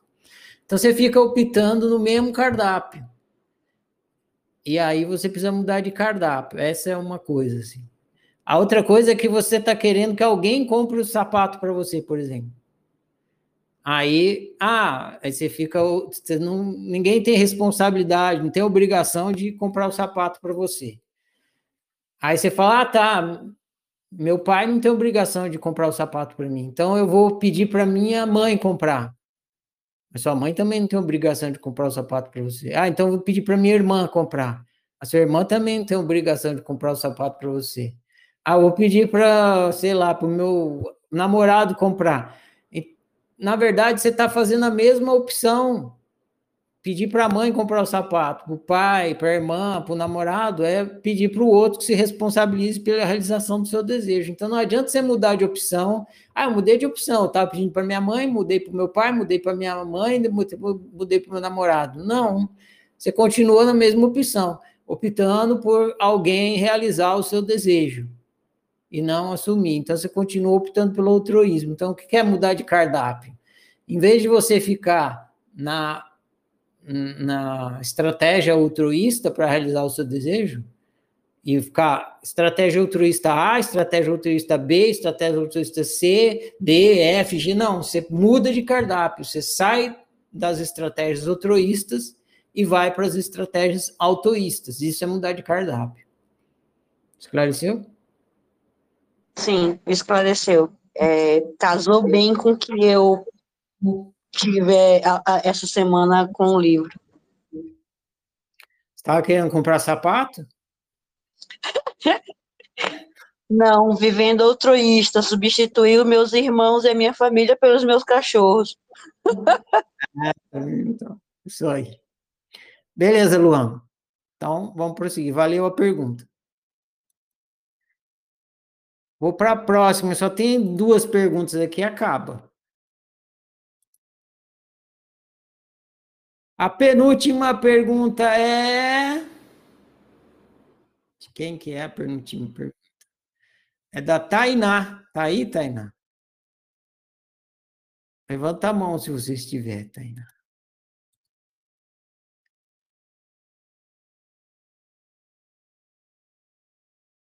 Tá aí, Tainá? Até rimou, né? Bom, não estou vendo a Tainá aqui. Se ela tiver, ela não levantou a mão. Vou ler a pergunta dela, depois ela escuta aqui. Viver autoísta cansa, ela afirmou, né? Fez uma afirmação. Viver autoísta cansa, ponto. O que você pode me dizer sobre esse cansaço?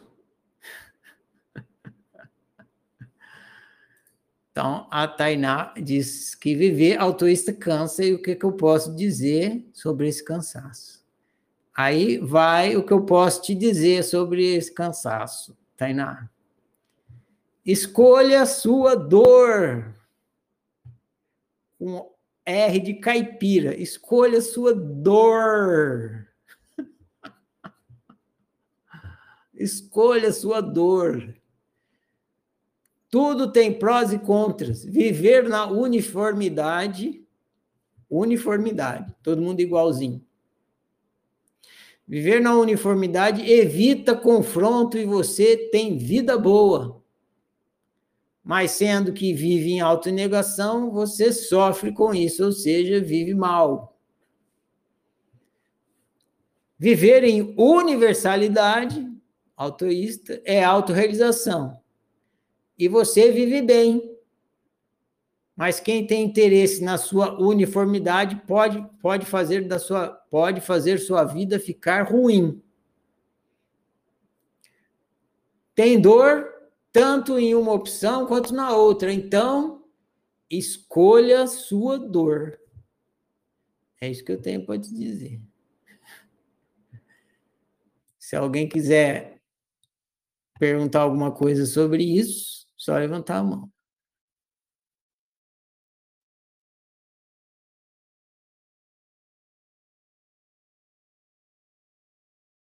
Temos aqui uma pergunta. Eu vou postar a resposta aqui. Tá liberado, Simone, pode falar. É, Ferrari, nunca vai dar, você não consegue, você não considera conciliar vida boa com viver bem?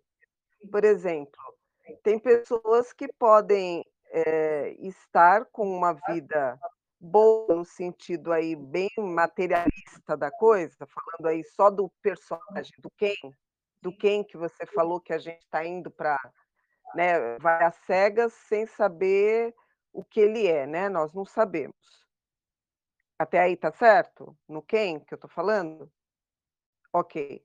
Então, é, a pessoa ela não pode ter vida boa é, porque assim, por que, que eu estou perguntando isso?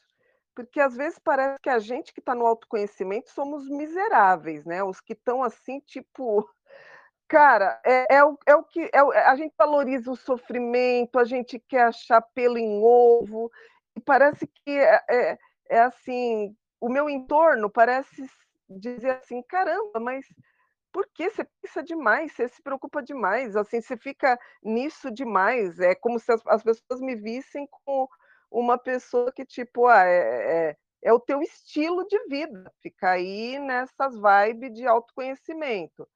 E, e, o entorno parece mostrar, sim, eu estou falando de entornos bem próximos, que eu conheço com algum tempo né, de bagagem, de ver, realmente parecem estar tá vivendo muito bem. E tipo, ó, isso daí para mim não me acrescenta em nada. Minha vida tá boa, estou vivendo bem. Claro, a gente é, é as pessoas, é as pessoas, é os outros, é os outros. Mas o que eu quero, o que eu quero te falar é essa coisa. É, parece que é, a gente que está aí nessa montanha desse despertar, parece que a gente é os que está sempre percorrendo o, o que nunca vai se, se, se ter. Parece que está sempre essa impressão de tipo, você vai ferrar sempre. E o povo parece muita gente, tá? Eu estou falando como um todo, porque desde que o William fez a primeira pergunta aí, é, parece que eu vejo recorrente lá nos papos e assim por diante, parece inevitável um pouco a, a comparação. Né? A gente acaba com o entorno fazendo algumas comparações, isso é inevitável. É péssimo, é péssimo, mas às vezes existe. Você olha ao redor e fala, que nem agora o João falando aí que está sofrendo pra caralho e, e outro chega e vem com um monte de mimimi, e está no autoconhecimento, está num limbo danado. E a gente, e, e 30, 48 participantes aqui, no fundo, no fundo, esperando o prato pronto de uma hora você apresentar aí a vida do bem viver. Ó, é aqui não vai, eu já estou sabendo que não vai. Eu já não espero isso faz tempo. Mas eu acho que você está entendendo onde quero chegar. É, é, um, é uma coisa que a pessoa se fala: caramba, estou estudando, estou fazendo, eu estou autoconhecendo, eu despertei. E porra nenhuma de, de, viver bem ou de coisa que acontece, o sofrimento continua falando, e, e eu vejo gente ao meu redor é, é, é, é tocando puteiro e estando feliz pra caralho, e assim vai. Olha quanto palavrão eu estou falando agora. Estou soltinha hoje. mas eu acho que você pegou, mas existe, tem essa, essa coisa de uma impressão que parece que todos os outros aqui também, junto comigo, uma espécie que você desperta, mas você fica ali num limbo, de tipo, vai, não vai. E como agora a gente chegou na parte psicológica, é, você percebe isso? Faz sentido o que eu estou falando? Vou desligar. esse limbo aí que você está falando, a gente está nele faz tempo, a gente só não tinha consciência, né? O que acontece é assim, a, a palavra vida boa, eu uso, viver bem não é vida boa, é uma pedagogia para vocês irem despertando para isso, para essa, essa obviedade, né? E agora vou explicar o que significa vida boa. Não é que você não, não pode ter sei lá, dinheiro, ter essas coisas que você nunca vai ter. Não é isso. O que acontece é que a, a sua experiência, a sua e a de todos nós, nunca é 100% o que você deseja acontecendo. A ideia de vida boa é assim: só vai acontecer o desejável. Então, eu vou viver em estado de felicidade o tempo todo, porque nunca, jamais vai cair uma gotinha de sofrimento sobre mim, uma gotinha de infortúnio. Não vai cair, não vai cair nem uma gotinha de contrariedade, nem uma gotinha de, com, é, de contradição, nem uma gotinha de desagrado, nem uma gotinha de contrariedade não sei se eu já falei contra ele, estou juntando as palavras que são do, do, do, das coisas indesejáveis. É, eu vou do, do minuto zero do meu dia até o minuto 24, vão ser 24 horas de é, momentos desejáveis. Essa é a ideia de vida boa. Só vai acontecer o que eu quero e nada além do que eu quero, só vai acontecer o desejado na minha vida todos os dias vai ser só realização do que eu quero, nunca vai ter uma gotinha do indesejado. Isso é a ideia de vida boa. Se a gente for olhar, não é, não é assim a conta. é, por exemplo, você, na hora que você vai para o seu trabalho, você não vai pegar sinal verde o tempo todo na avenida. Vai ter uma hora que você vai pegar sinal vermelho. Nesse sinal vermelho, você vai estar tá você vai experimentar algum nível de frustração, porque você quer sinal verde o tempo todo. Você quer entrar na avenida e pegar todo o sinal verde. Você quer que não entre nenhum carro na sua frente. E na hora que entra um carro na sua frente, você, você experimenta algum nível de insatisfação, de, de frustração, de contrariedade. Então, a ideia de vida boa é a ideia de que nunca, jamais você vai experimentar. Ah, eu alcancei a felicidade plena. O que, que é isso? Só acontece o que eu quero. Eu não experimento frustração, nem uma gota de frustração, nem uma gota de contrariedade, nem uma gota de insatisfação. Só experimento satisfação. Estou satisfeito o tempo todo. Isso é vida boa. Isso não existe. Só que o ser humano busca isso. Ele acredita que o paraíso, o nirvana, é isso. O que é a ideia do paraíso? É um lugar onde você não experimenta nada de sentimento, nada de frustração, nada de satisfação, nada de é, contrariedade. Isso não existe no paraíso. Isso não existe no nirvana. É, é por isso que o paraíso e o nirvana não existem, né? Porque isso não existe. Não existe vida boa. Não existe vida que não tenha ruim, não existe vida que não tenha insatisfação, contrariedade, desgosto, essas coisas. Toda vida tem isso. Pode ser um vai ter insatisfação com uma coisa, outro vai ter insatisfação com outra, mas vai ter insatisfação. Um vai ficar frustrado com uma coisa, outro vai ficar frustrado com outra, mas vai ter frustração. Um vai ficar contrariado com uma coisa, outro vai ficar contrariado com outra, mas vai ter contrariedade. Não tem vida que não seja assim. Agora, acreditar que tem essa ideia de vida boa, de paraíso, de nirvana, isso não existe. E o que, que é viver bem? Viver bem é quando você pega essa vida, que é a vida que de fato existe, que tem contrariedade, frustração, insatisfação, tempo todo, da, das menores insatisfações às maiores, das menores frustrações às maiores, das menores contrariedades às maiores, e seja a menor ou a maior, você vive bem. Você, você não deixa de bem, você não perde a sua paz, você não perde o seu centro, você não perde o seu o seu, o seu bem viver. Você fica em, tranquilo, você lida bem com aquilo. Você atravessa aquilo sem ficar preso, agarrado naquilo. Você lida bem com aquilo, vai, resolve aquilo. Não fica perpetuando sofrimento, arrastando corrente com aquilo. Isso é viver bem. Que não é vida boa.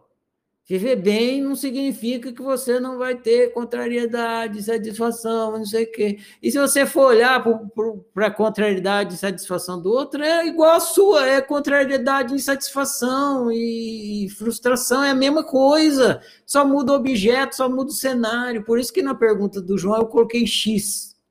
Aconteceu X, estou sofrendo. Por quê? Porque isso é a vida humana. Aconteceu X, estou sofrendo. O que muda é o seu X. O seu X é uma coisa, o X do outro é outra coisa, e todo mundo tem o seu X. O cara pode estar, tá, ser um bilionário de não sei o que lá, ele tem o X dele. Ele tem o X dele que está fazendo ele ficar frustrado, contrariado. Outro dia eu estava ouvindo um podcast e o cara, esse, esse povo que é psicólogo, daqueles que faz pesquisa para tirar a conclusão né, do comportamento humano, foram lá pesquisar os, os o cara que estava dando a, a, o testemunho disse que pesquisaram os 100 maiores milionários do mundo. 100, alguma coisa assim. E os caras tinham o X deles, eles sofriam. E aí perguntava para o cara, por que, que você sofre? Ele falou assim, porque se eu tenho 100 milhões, eu quero, enquanto eu não tiver 200, eu vou sofrer. Aí ele, ele consegue os 200, se ele não tiver 300, ele, vai, ele tem o X dele. Se ele não souber lidar com isso, ele vai viver mal, mesmo que ele seja milionário. Então não importa Você, se você está vivendo mal, não é por causa do seu X, se você está vivendo mal, não é por causa do seu X, porque todo ser humano, todo ser experimenta frustração, insatisfação, é, não, tem, não existe vida boa. Agora, se você está vivendo mal, é porque você não sabe lidar com isso. Você não sabe lidar. Chega, e às vezes tem, tem gente que não sabe lidar, que não sabe lidar com uma. Aí a tal da comparação. Tem gente que sofre uma, uma insatisfação desse tamanho já é o fim do mundo. Desse tamanho. Ah! E aí você vê. Como que pode? Né? É uma gotinha de o cara já está achando que é o fim do mundo e você tem que lidar com uma desse tamanho, né? Mas enfim, é a mesma coisa, o cara está lá lidando com a mesma coisa, insatisfação desse tamanho, desse tamanho. Para ele, para ele, para um neném, uma insatisfação desse tamanho é o fim do mundo. Né? O neném, se a mamadeira não chega, o mundo acabou. E é isso. A mamadeira não chega, o mundo acabou. Para um adulto, a mamadeira não chega, por favor, né? Vamos crescer. Então é isso, a gente precisa desenvolver a capacidade de lidar com as insatisfações, as frustrações, então, porque a vida é isso. Se você não, não, não souber lidar com isso, você vai viver mal.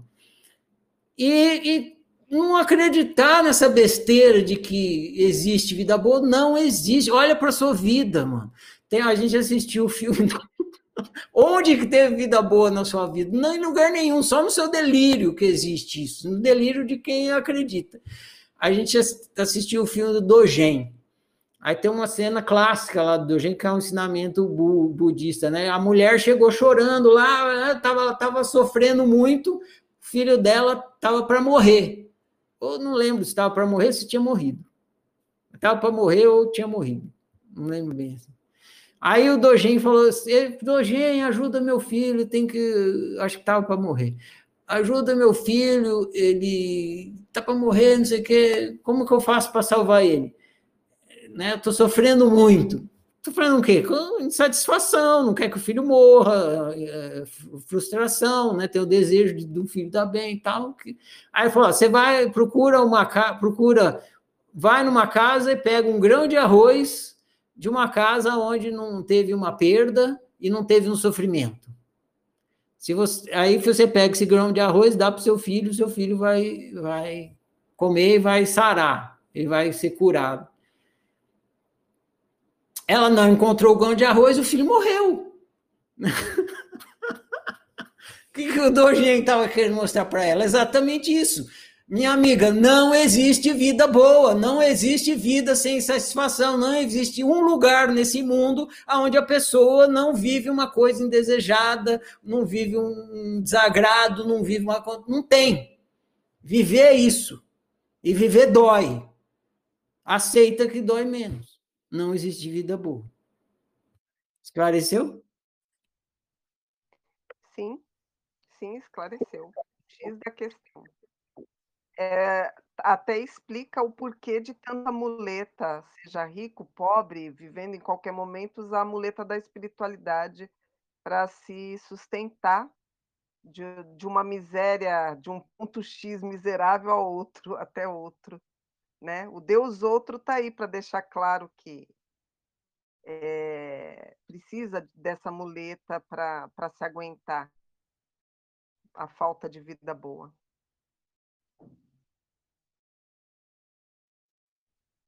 É, a gente. O que, que a gente vai pedir para o Deus outro? O que, que a gente pede para Deus outro? Deus outros, me dá bem viver? Não. Te dá pede. Vida boa. Me dá vida boa. É claro. E por que não dá? Porque ele não existe e porque a vida boa não existe.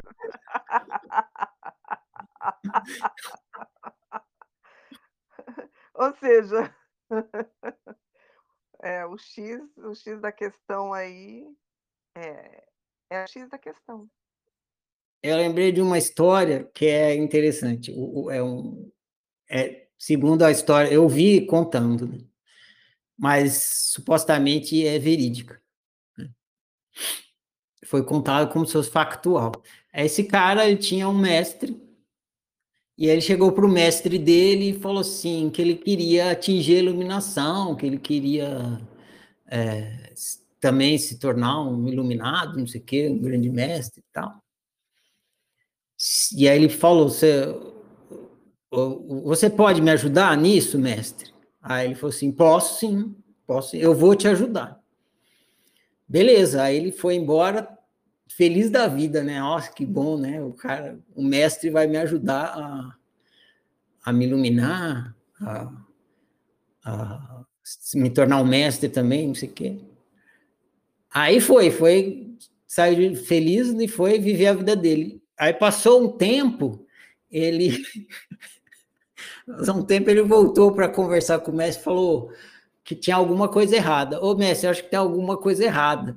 Aí ele falou assim, por quê? Falou, ah, eu vim aqui pedir para o senhor me ajudar, me iluminar, me tornar iluminado, me tornar um mestre também, e minha vida foi ladeira abaixo, né? Eu saí daqui, eu, tava, eu não estava muito bem, mas até que estava bom, né?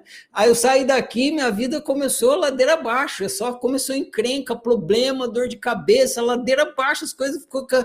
Aí ele falou assim, como é que você acha que vai, você vai atingir a iluminação? É isso. Né? Você quer atingir a iluminação. Se, se você der vida boa para uma pessoa, a única coisa que você vai conseguir é transformar a pessoa numa pessoa mimada, que não sabe resolver nada, que não sabe lidar com nada. Não é isso que acontece com os nossos filhos. Você mima, mima o filho, você não deixa ele enfrentar nenhuma adversidade, nenhuma frustração, nenhum problema. Como que fica a criança?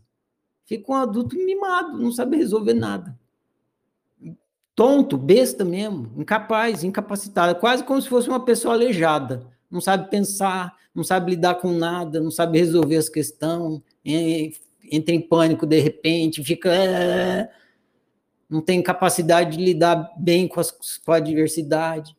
É isso.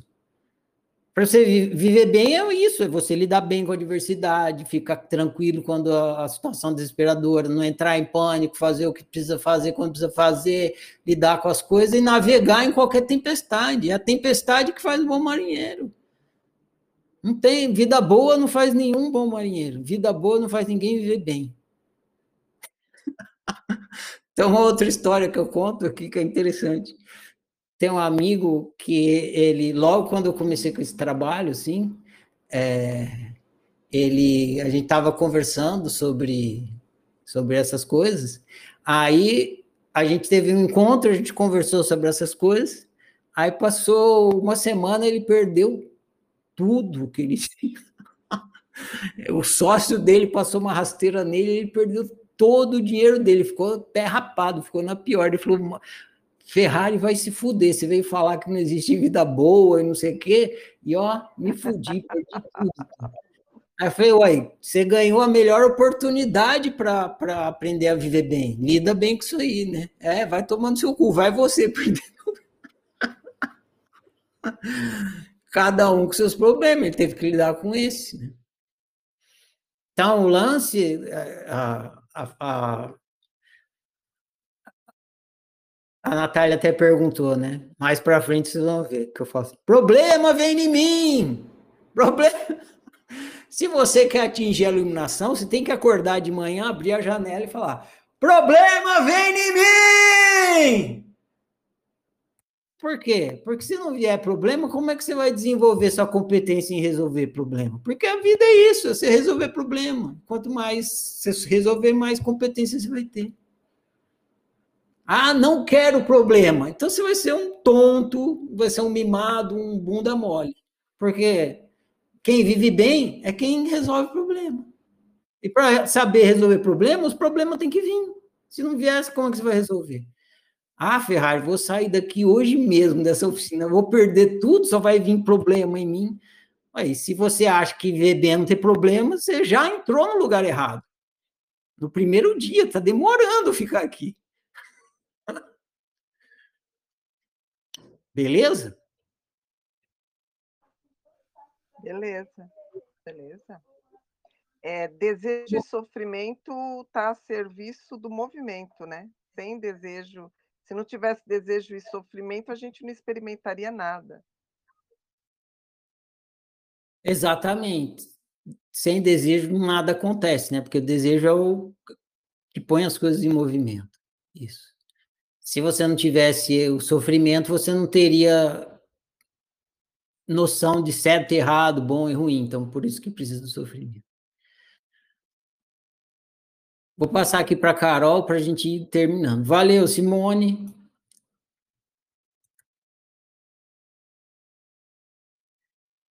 Pode falar, Carol. Ferrari, é, você falou em um momento aí é, que o sofrimento ele só vai embora quando a gente né? Que ele tá. E cortou o seu áudio, ele só vai embora quando? Ele só vai embora quando a gente aprende a lição que ele tá, a mensagem que ele tá trazendo. Né? Correto, isso mesmo. E aí eu, eu fico me perguntando assim, é, então, não sei, às vezes eu caio numa uma coisa de ficar hierarquizando e pensar assim, ah, não, então, pessoas que têm poucos problemas quer dizer que elas já são mais evoluídas e já aprenderam mais as lições, então ele, esse mensageiro ele chega menos, ou não tem nada a ver?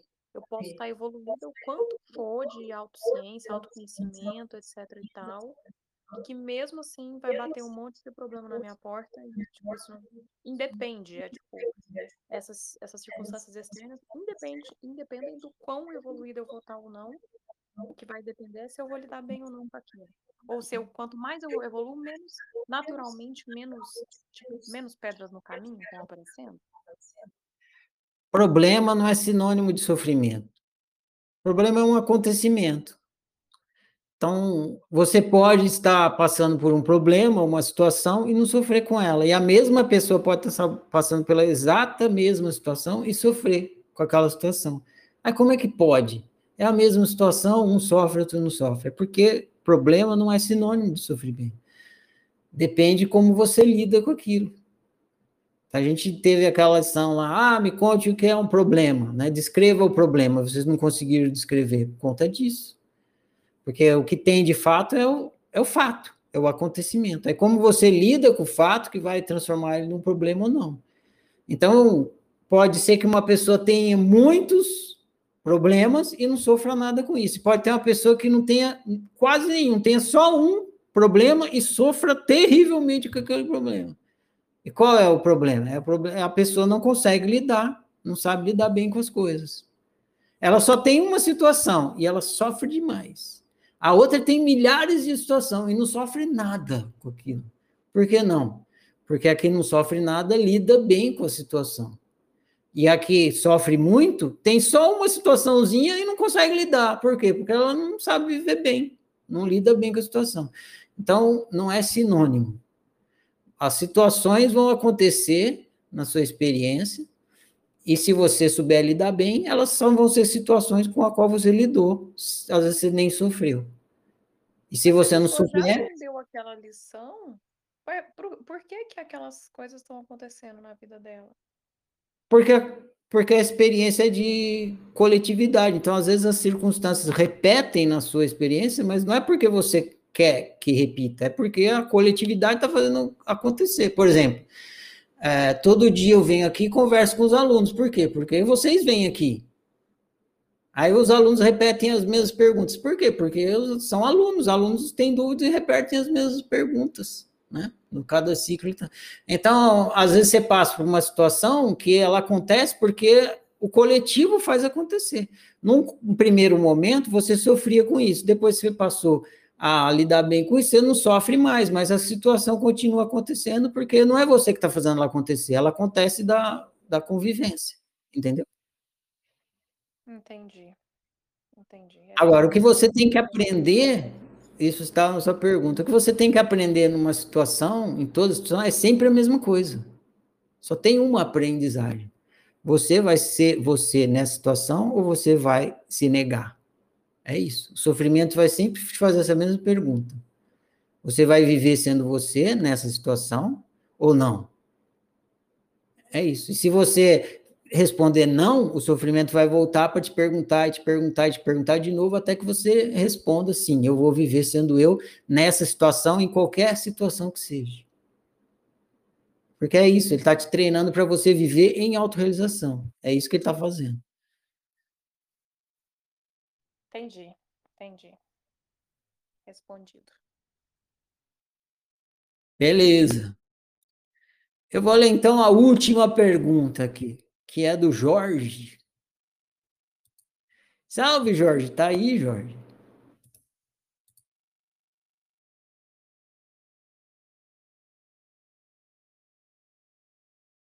Diga lá, Jorge. Diga um oi aí pra gente.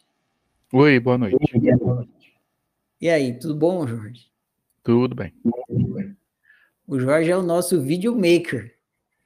Grande Oi. videomaker. Mandando bem demais, Jorge. Ó, Fábrica de você ideias. é, você lembra da sua pergunta? Eu perguntei se você já tinha pensado em escrever um livro sobre autoísmo. Isso. Já pensou em escrever um livro só sobre autoísmo? Eu escolhi essa que é para ser a última, que ela é, sintetiza aqui uma, uma ideia boa de fechamento. A resposta é não. Acho que os livros que tem, que tem já explicam o suficiente. Mas melhor do que escrever um livro só sobre autoísmo é ser um exemplo de viver autoísta. É isso que procuro fazer com vocês aqui na oficina durante o ciclo de estudos.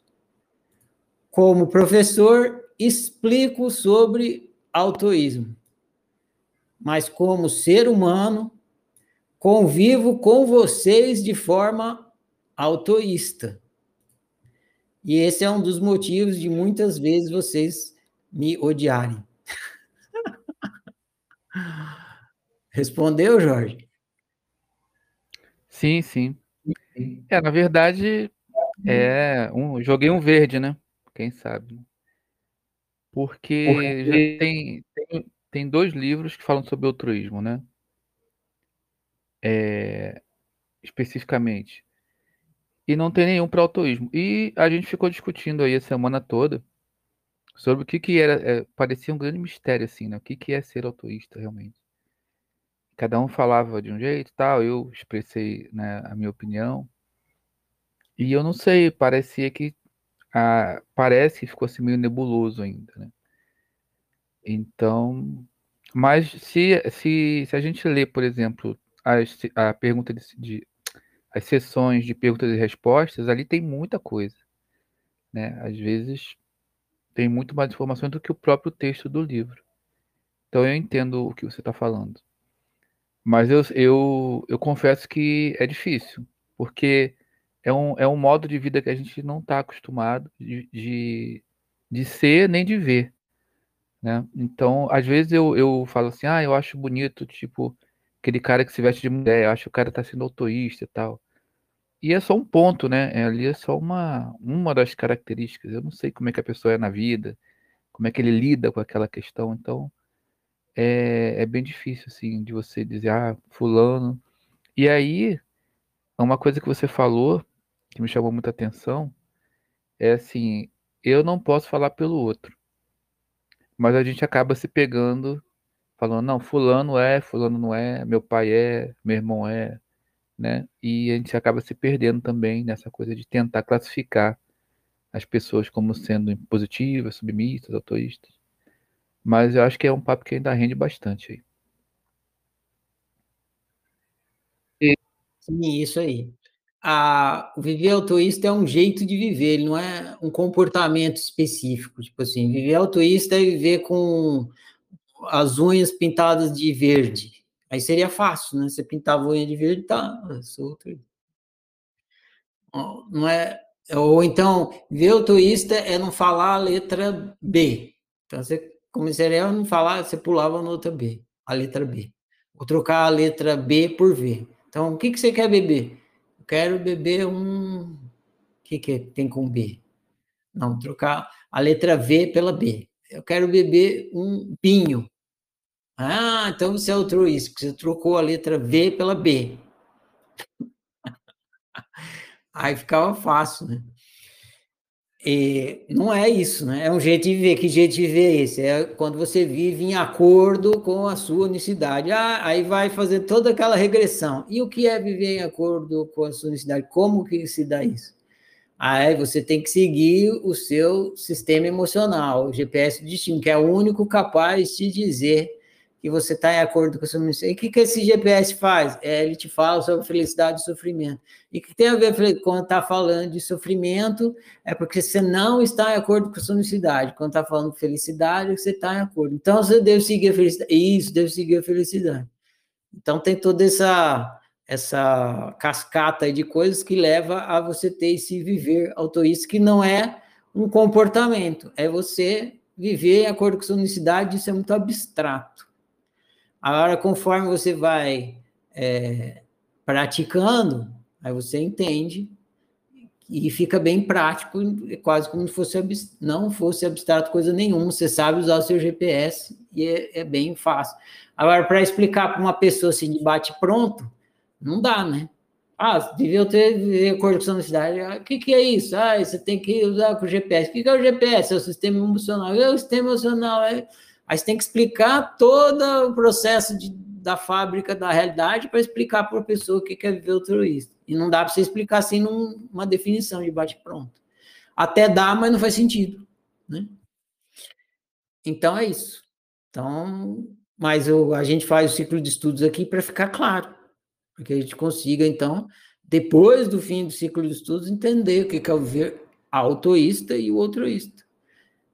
E outra, é fácil de entender também o que é o viver autoísta pela oposição. O que, que é é, que, que é ir pela direita? É não ir pela esquerda. O que, que é pela esquerda? É não ir pela direita. Então, o que, que é o viver autoísta? É não viver altruísta. O que, que é viver altruísta? É não viver autoísta. Também é uma maneira fácil de entender. Mas aí a pessoa tem que entender o que, que é viver altruísta para entender essa definição. Então, essas são as dificuldades.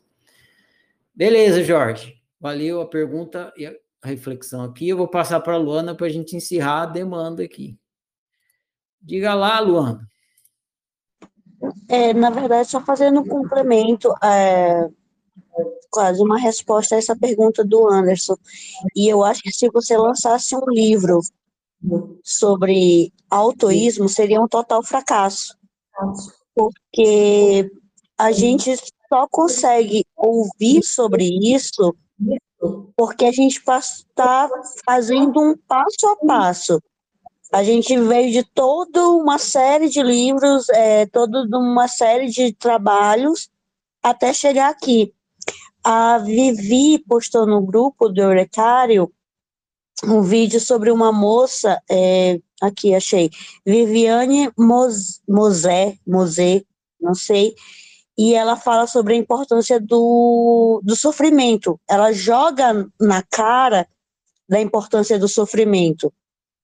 E aí eu comentei no grupo, assim, que esse era uma, um texto que fazia sentido, que ela falava, no grupo nichado da gente da oficina. Porque se jogar em qualquer outro grupo, vai ser mal visto. E aí eu fiz um teste porque eu estou fazendo um curso com outro grupo que essa questão da positividade, do estar bem, chega quase a ser tóxica, a tal da positividade tóxica. E o vídeo dessa moça teve reflexos nesse sentido, dizendo, ah, mas não pode ser assim, não pode sofrer, a gente não está buscando sofrimento. Então, eu acho que se você lançasse um livro sobre autoísmo seria um fracasso de vendas, justamente por conta disso, porque a gente não está preparado, de modo geral, não está preparado para ouvir que a gente é responsável única e exclusivamente pelas coisas que acontecem com a gente. É, era só esse complemento que, que eu queria fazer, porque porque é difícil pra caramba. Assumir a responsabilidade é um tapa na cara, assim, muito seguro. É uma palmatória cheia de pregos e é difícil de, de receber isso, assim. Isso aí, ótimo complemento. Tem mil maneiras de falar sobre o autismo. Eu posso falar assim para uma pessoa: Viver altruísta é você viver de viver a sua imperfeição. Falei. Viver altruísta é você viver em acordo com a sua unicidade. Falei. Viver altruísta é você jogar o jogo da liberdade. Falei. Viver altruísta é você se permitir ser você. Também é. Viver altruísta é você viver em acordo com o seu desejo. Viver altruísta é você assumir a responsabilidade pelo seu desejo. Tem muita coisa, né? Mas no fundo é uma coisa só. É você viver ser você. Enfim, é por aí. E viver altruísta é, é, é você não viver altruísta. Então, a oficina explica, esse é um dos motivos da oficina explicar mais o altruísmo do que o altruísmo.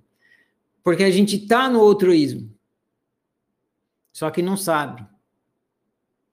Então, se a gente ficar consciente que a gente está no altruísmo e do, de como isso é prejudicial, de como isso faz a gente viver mal, naturalmente a gente abandona isso.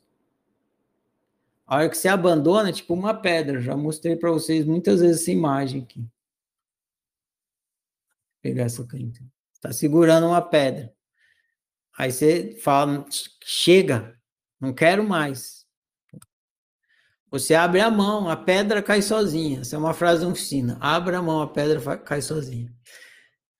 Então, é muito mais importante você entender o que é o altruísmo do que o autoísmo, porque na hora que você entende o altruísmo, entende o malefício, entende que não vale a pena prosseguir, você desiste. Aí você abre a mão e o autoísmo surge inevitavelmente, sem precisar de definição nenhuma. Então é isso. Vou, ah, bom demais. Eu agradeço aqui todas as perguntas, todas as conversas, colaborações. É, o próximo livro que vocês vão ler essa semana, no próximo passo do ciclo de estudos, é o livro Quatrix. O livro Quatrix, ele é toda uma história à parte. Ele também é escrito meio parecido, tipo Mestre da Felicidade, também é um diálogo com você, mas ele é uma explicação desenhada, assim, graficamente, do, do funcionamento da psique humana. Quando os calouros chegam para ler o livro 4, eles ficam doidos, porque eles querem entender tudo de uma vez, e está tudo lá. E está tudo lá explicado, e está tudo em você. Então você tem que ler e conseguir fazer do livro um espelho, que está refletindo a sua quaternalidade. Se você conseguir fazer isso, quanto mais você conseguir fazer isso, melhor, porque mais você vai produzir autoconhecimento psicológico. Só que é muita coisa em pouco tempo. Então, dois conselhos. Leia o livro logo, não espera para ler no último dia. Você lê, se você, o prazo acaba meio-dia, se você lê às 11 para entregar a tarefa meio-dia, você não vai assimilar nada. Na, não, mas é zero mesmo, não é pouco. Você não vai assimilar absolutamente nada de nada. Você vai ser menos que zero, está para baixo de zero. Então, não leia o livro na última hora. Leia amanhã já, se possível, quanto antes, para já ir refletindo e assimilando a coisa, para ficar produtivo para você essa semana, esse estudo, dessa etapa. Porque é o fundamento da parte psicológica, é o funcionamento, a gente vai tratar de várias maneiras sobre o funcionamento do Quatrix, daqui para frente. Então, é uma pedra fundamental do entendimento psicológico humano é o Quatrix. Ah, você ainda vai pegar mastigado, porque tá lá desenhado, se você ler e entender que tá aquilo lá, aquilo lá é você, sua quaternalidade humana. Então, dou esse conselho. E outra, mesmo você lendo amanhã e passando a semana, você não vai pegar tudo, que está muito condensado ali. Né? Você não está acostumado com a informação que está ali. Está em você, é a sua natureza quaternária, mas você nunca se deu conta. Então, talvez assim, se você for praticando, praticando bastante autoanálise, você vai, aquilo vai ficando claro para você e o Matrix vai vai ficando vivo para você, vai ficar evidente, e não apenas a leitura. Mas é isso. É, eu preciso alertar vocês disso. Se vocês não entenderem o Quatrix, não entenderem, ah, eu li e entendi. Não, se você não perceber que aquilo lá está indicando o que acontece em você e não reconhecer em você, seu processo de autoanálise vai ficar muito ruim, muito fraco. Você, vai, você não vai conseguir fazer autoanálise direito. Então, se esmere para entender o que está explicado lá no livro Quatrix, para o seu próprio benefício, porque você precisa fazer uma autoanálise com competência para descobrir o que seu sofrimento está falando, senão ele continua falando o sofrimento que você não entende. É isso. Então, desejo a vocês um bom estudo do Quatrix, boa leitura. É, vou falar a declaração, fica encerrada essa esse um chat. Eu honro e celebro eu, eu honro e celebro você, eu honro e celebro nós, eu honro e celebro a minha diferença, eu honro e celebro a sua diferença, eu honro e celebro a nossa diferença. Eu sou outro você, você é outro eu, nós somos todos e cada um. Por isso, toda forma de exclusão, desrespeito que em mim chega, de mim não passa. Eu sou por minha unicidade, eu sou por sua unicidade, eu sou por nossa unicidade. Que o meu viver confirme as minhas palavras e assim seja. Bom demais, gente. Prossigamos.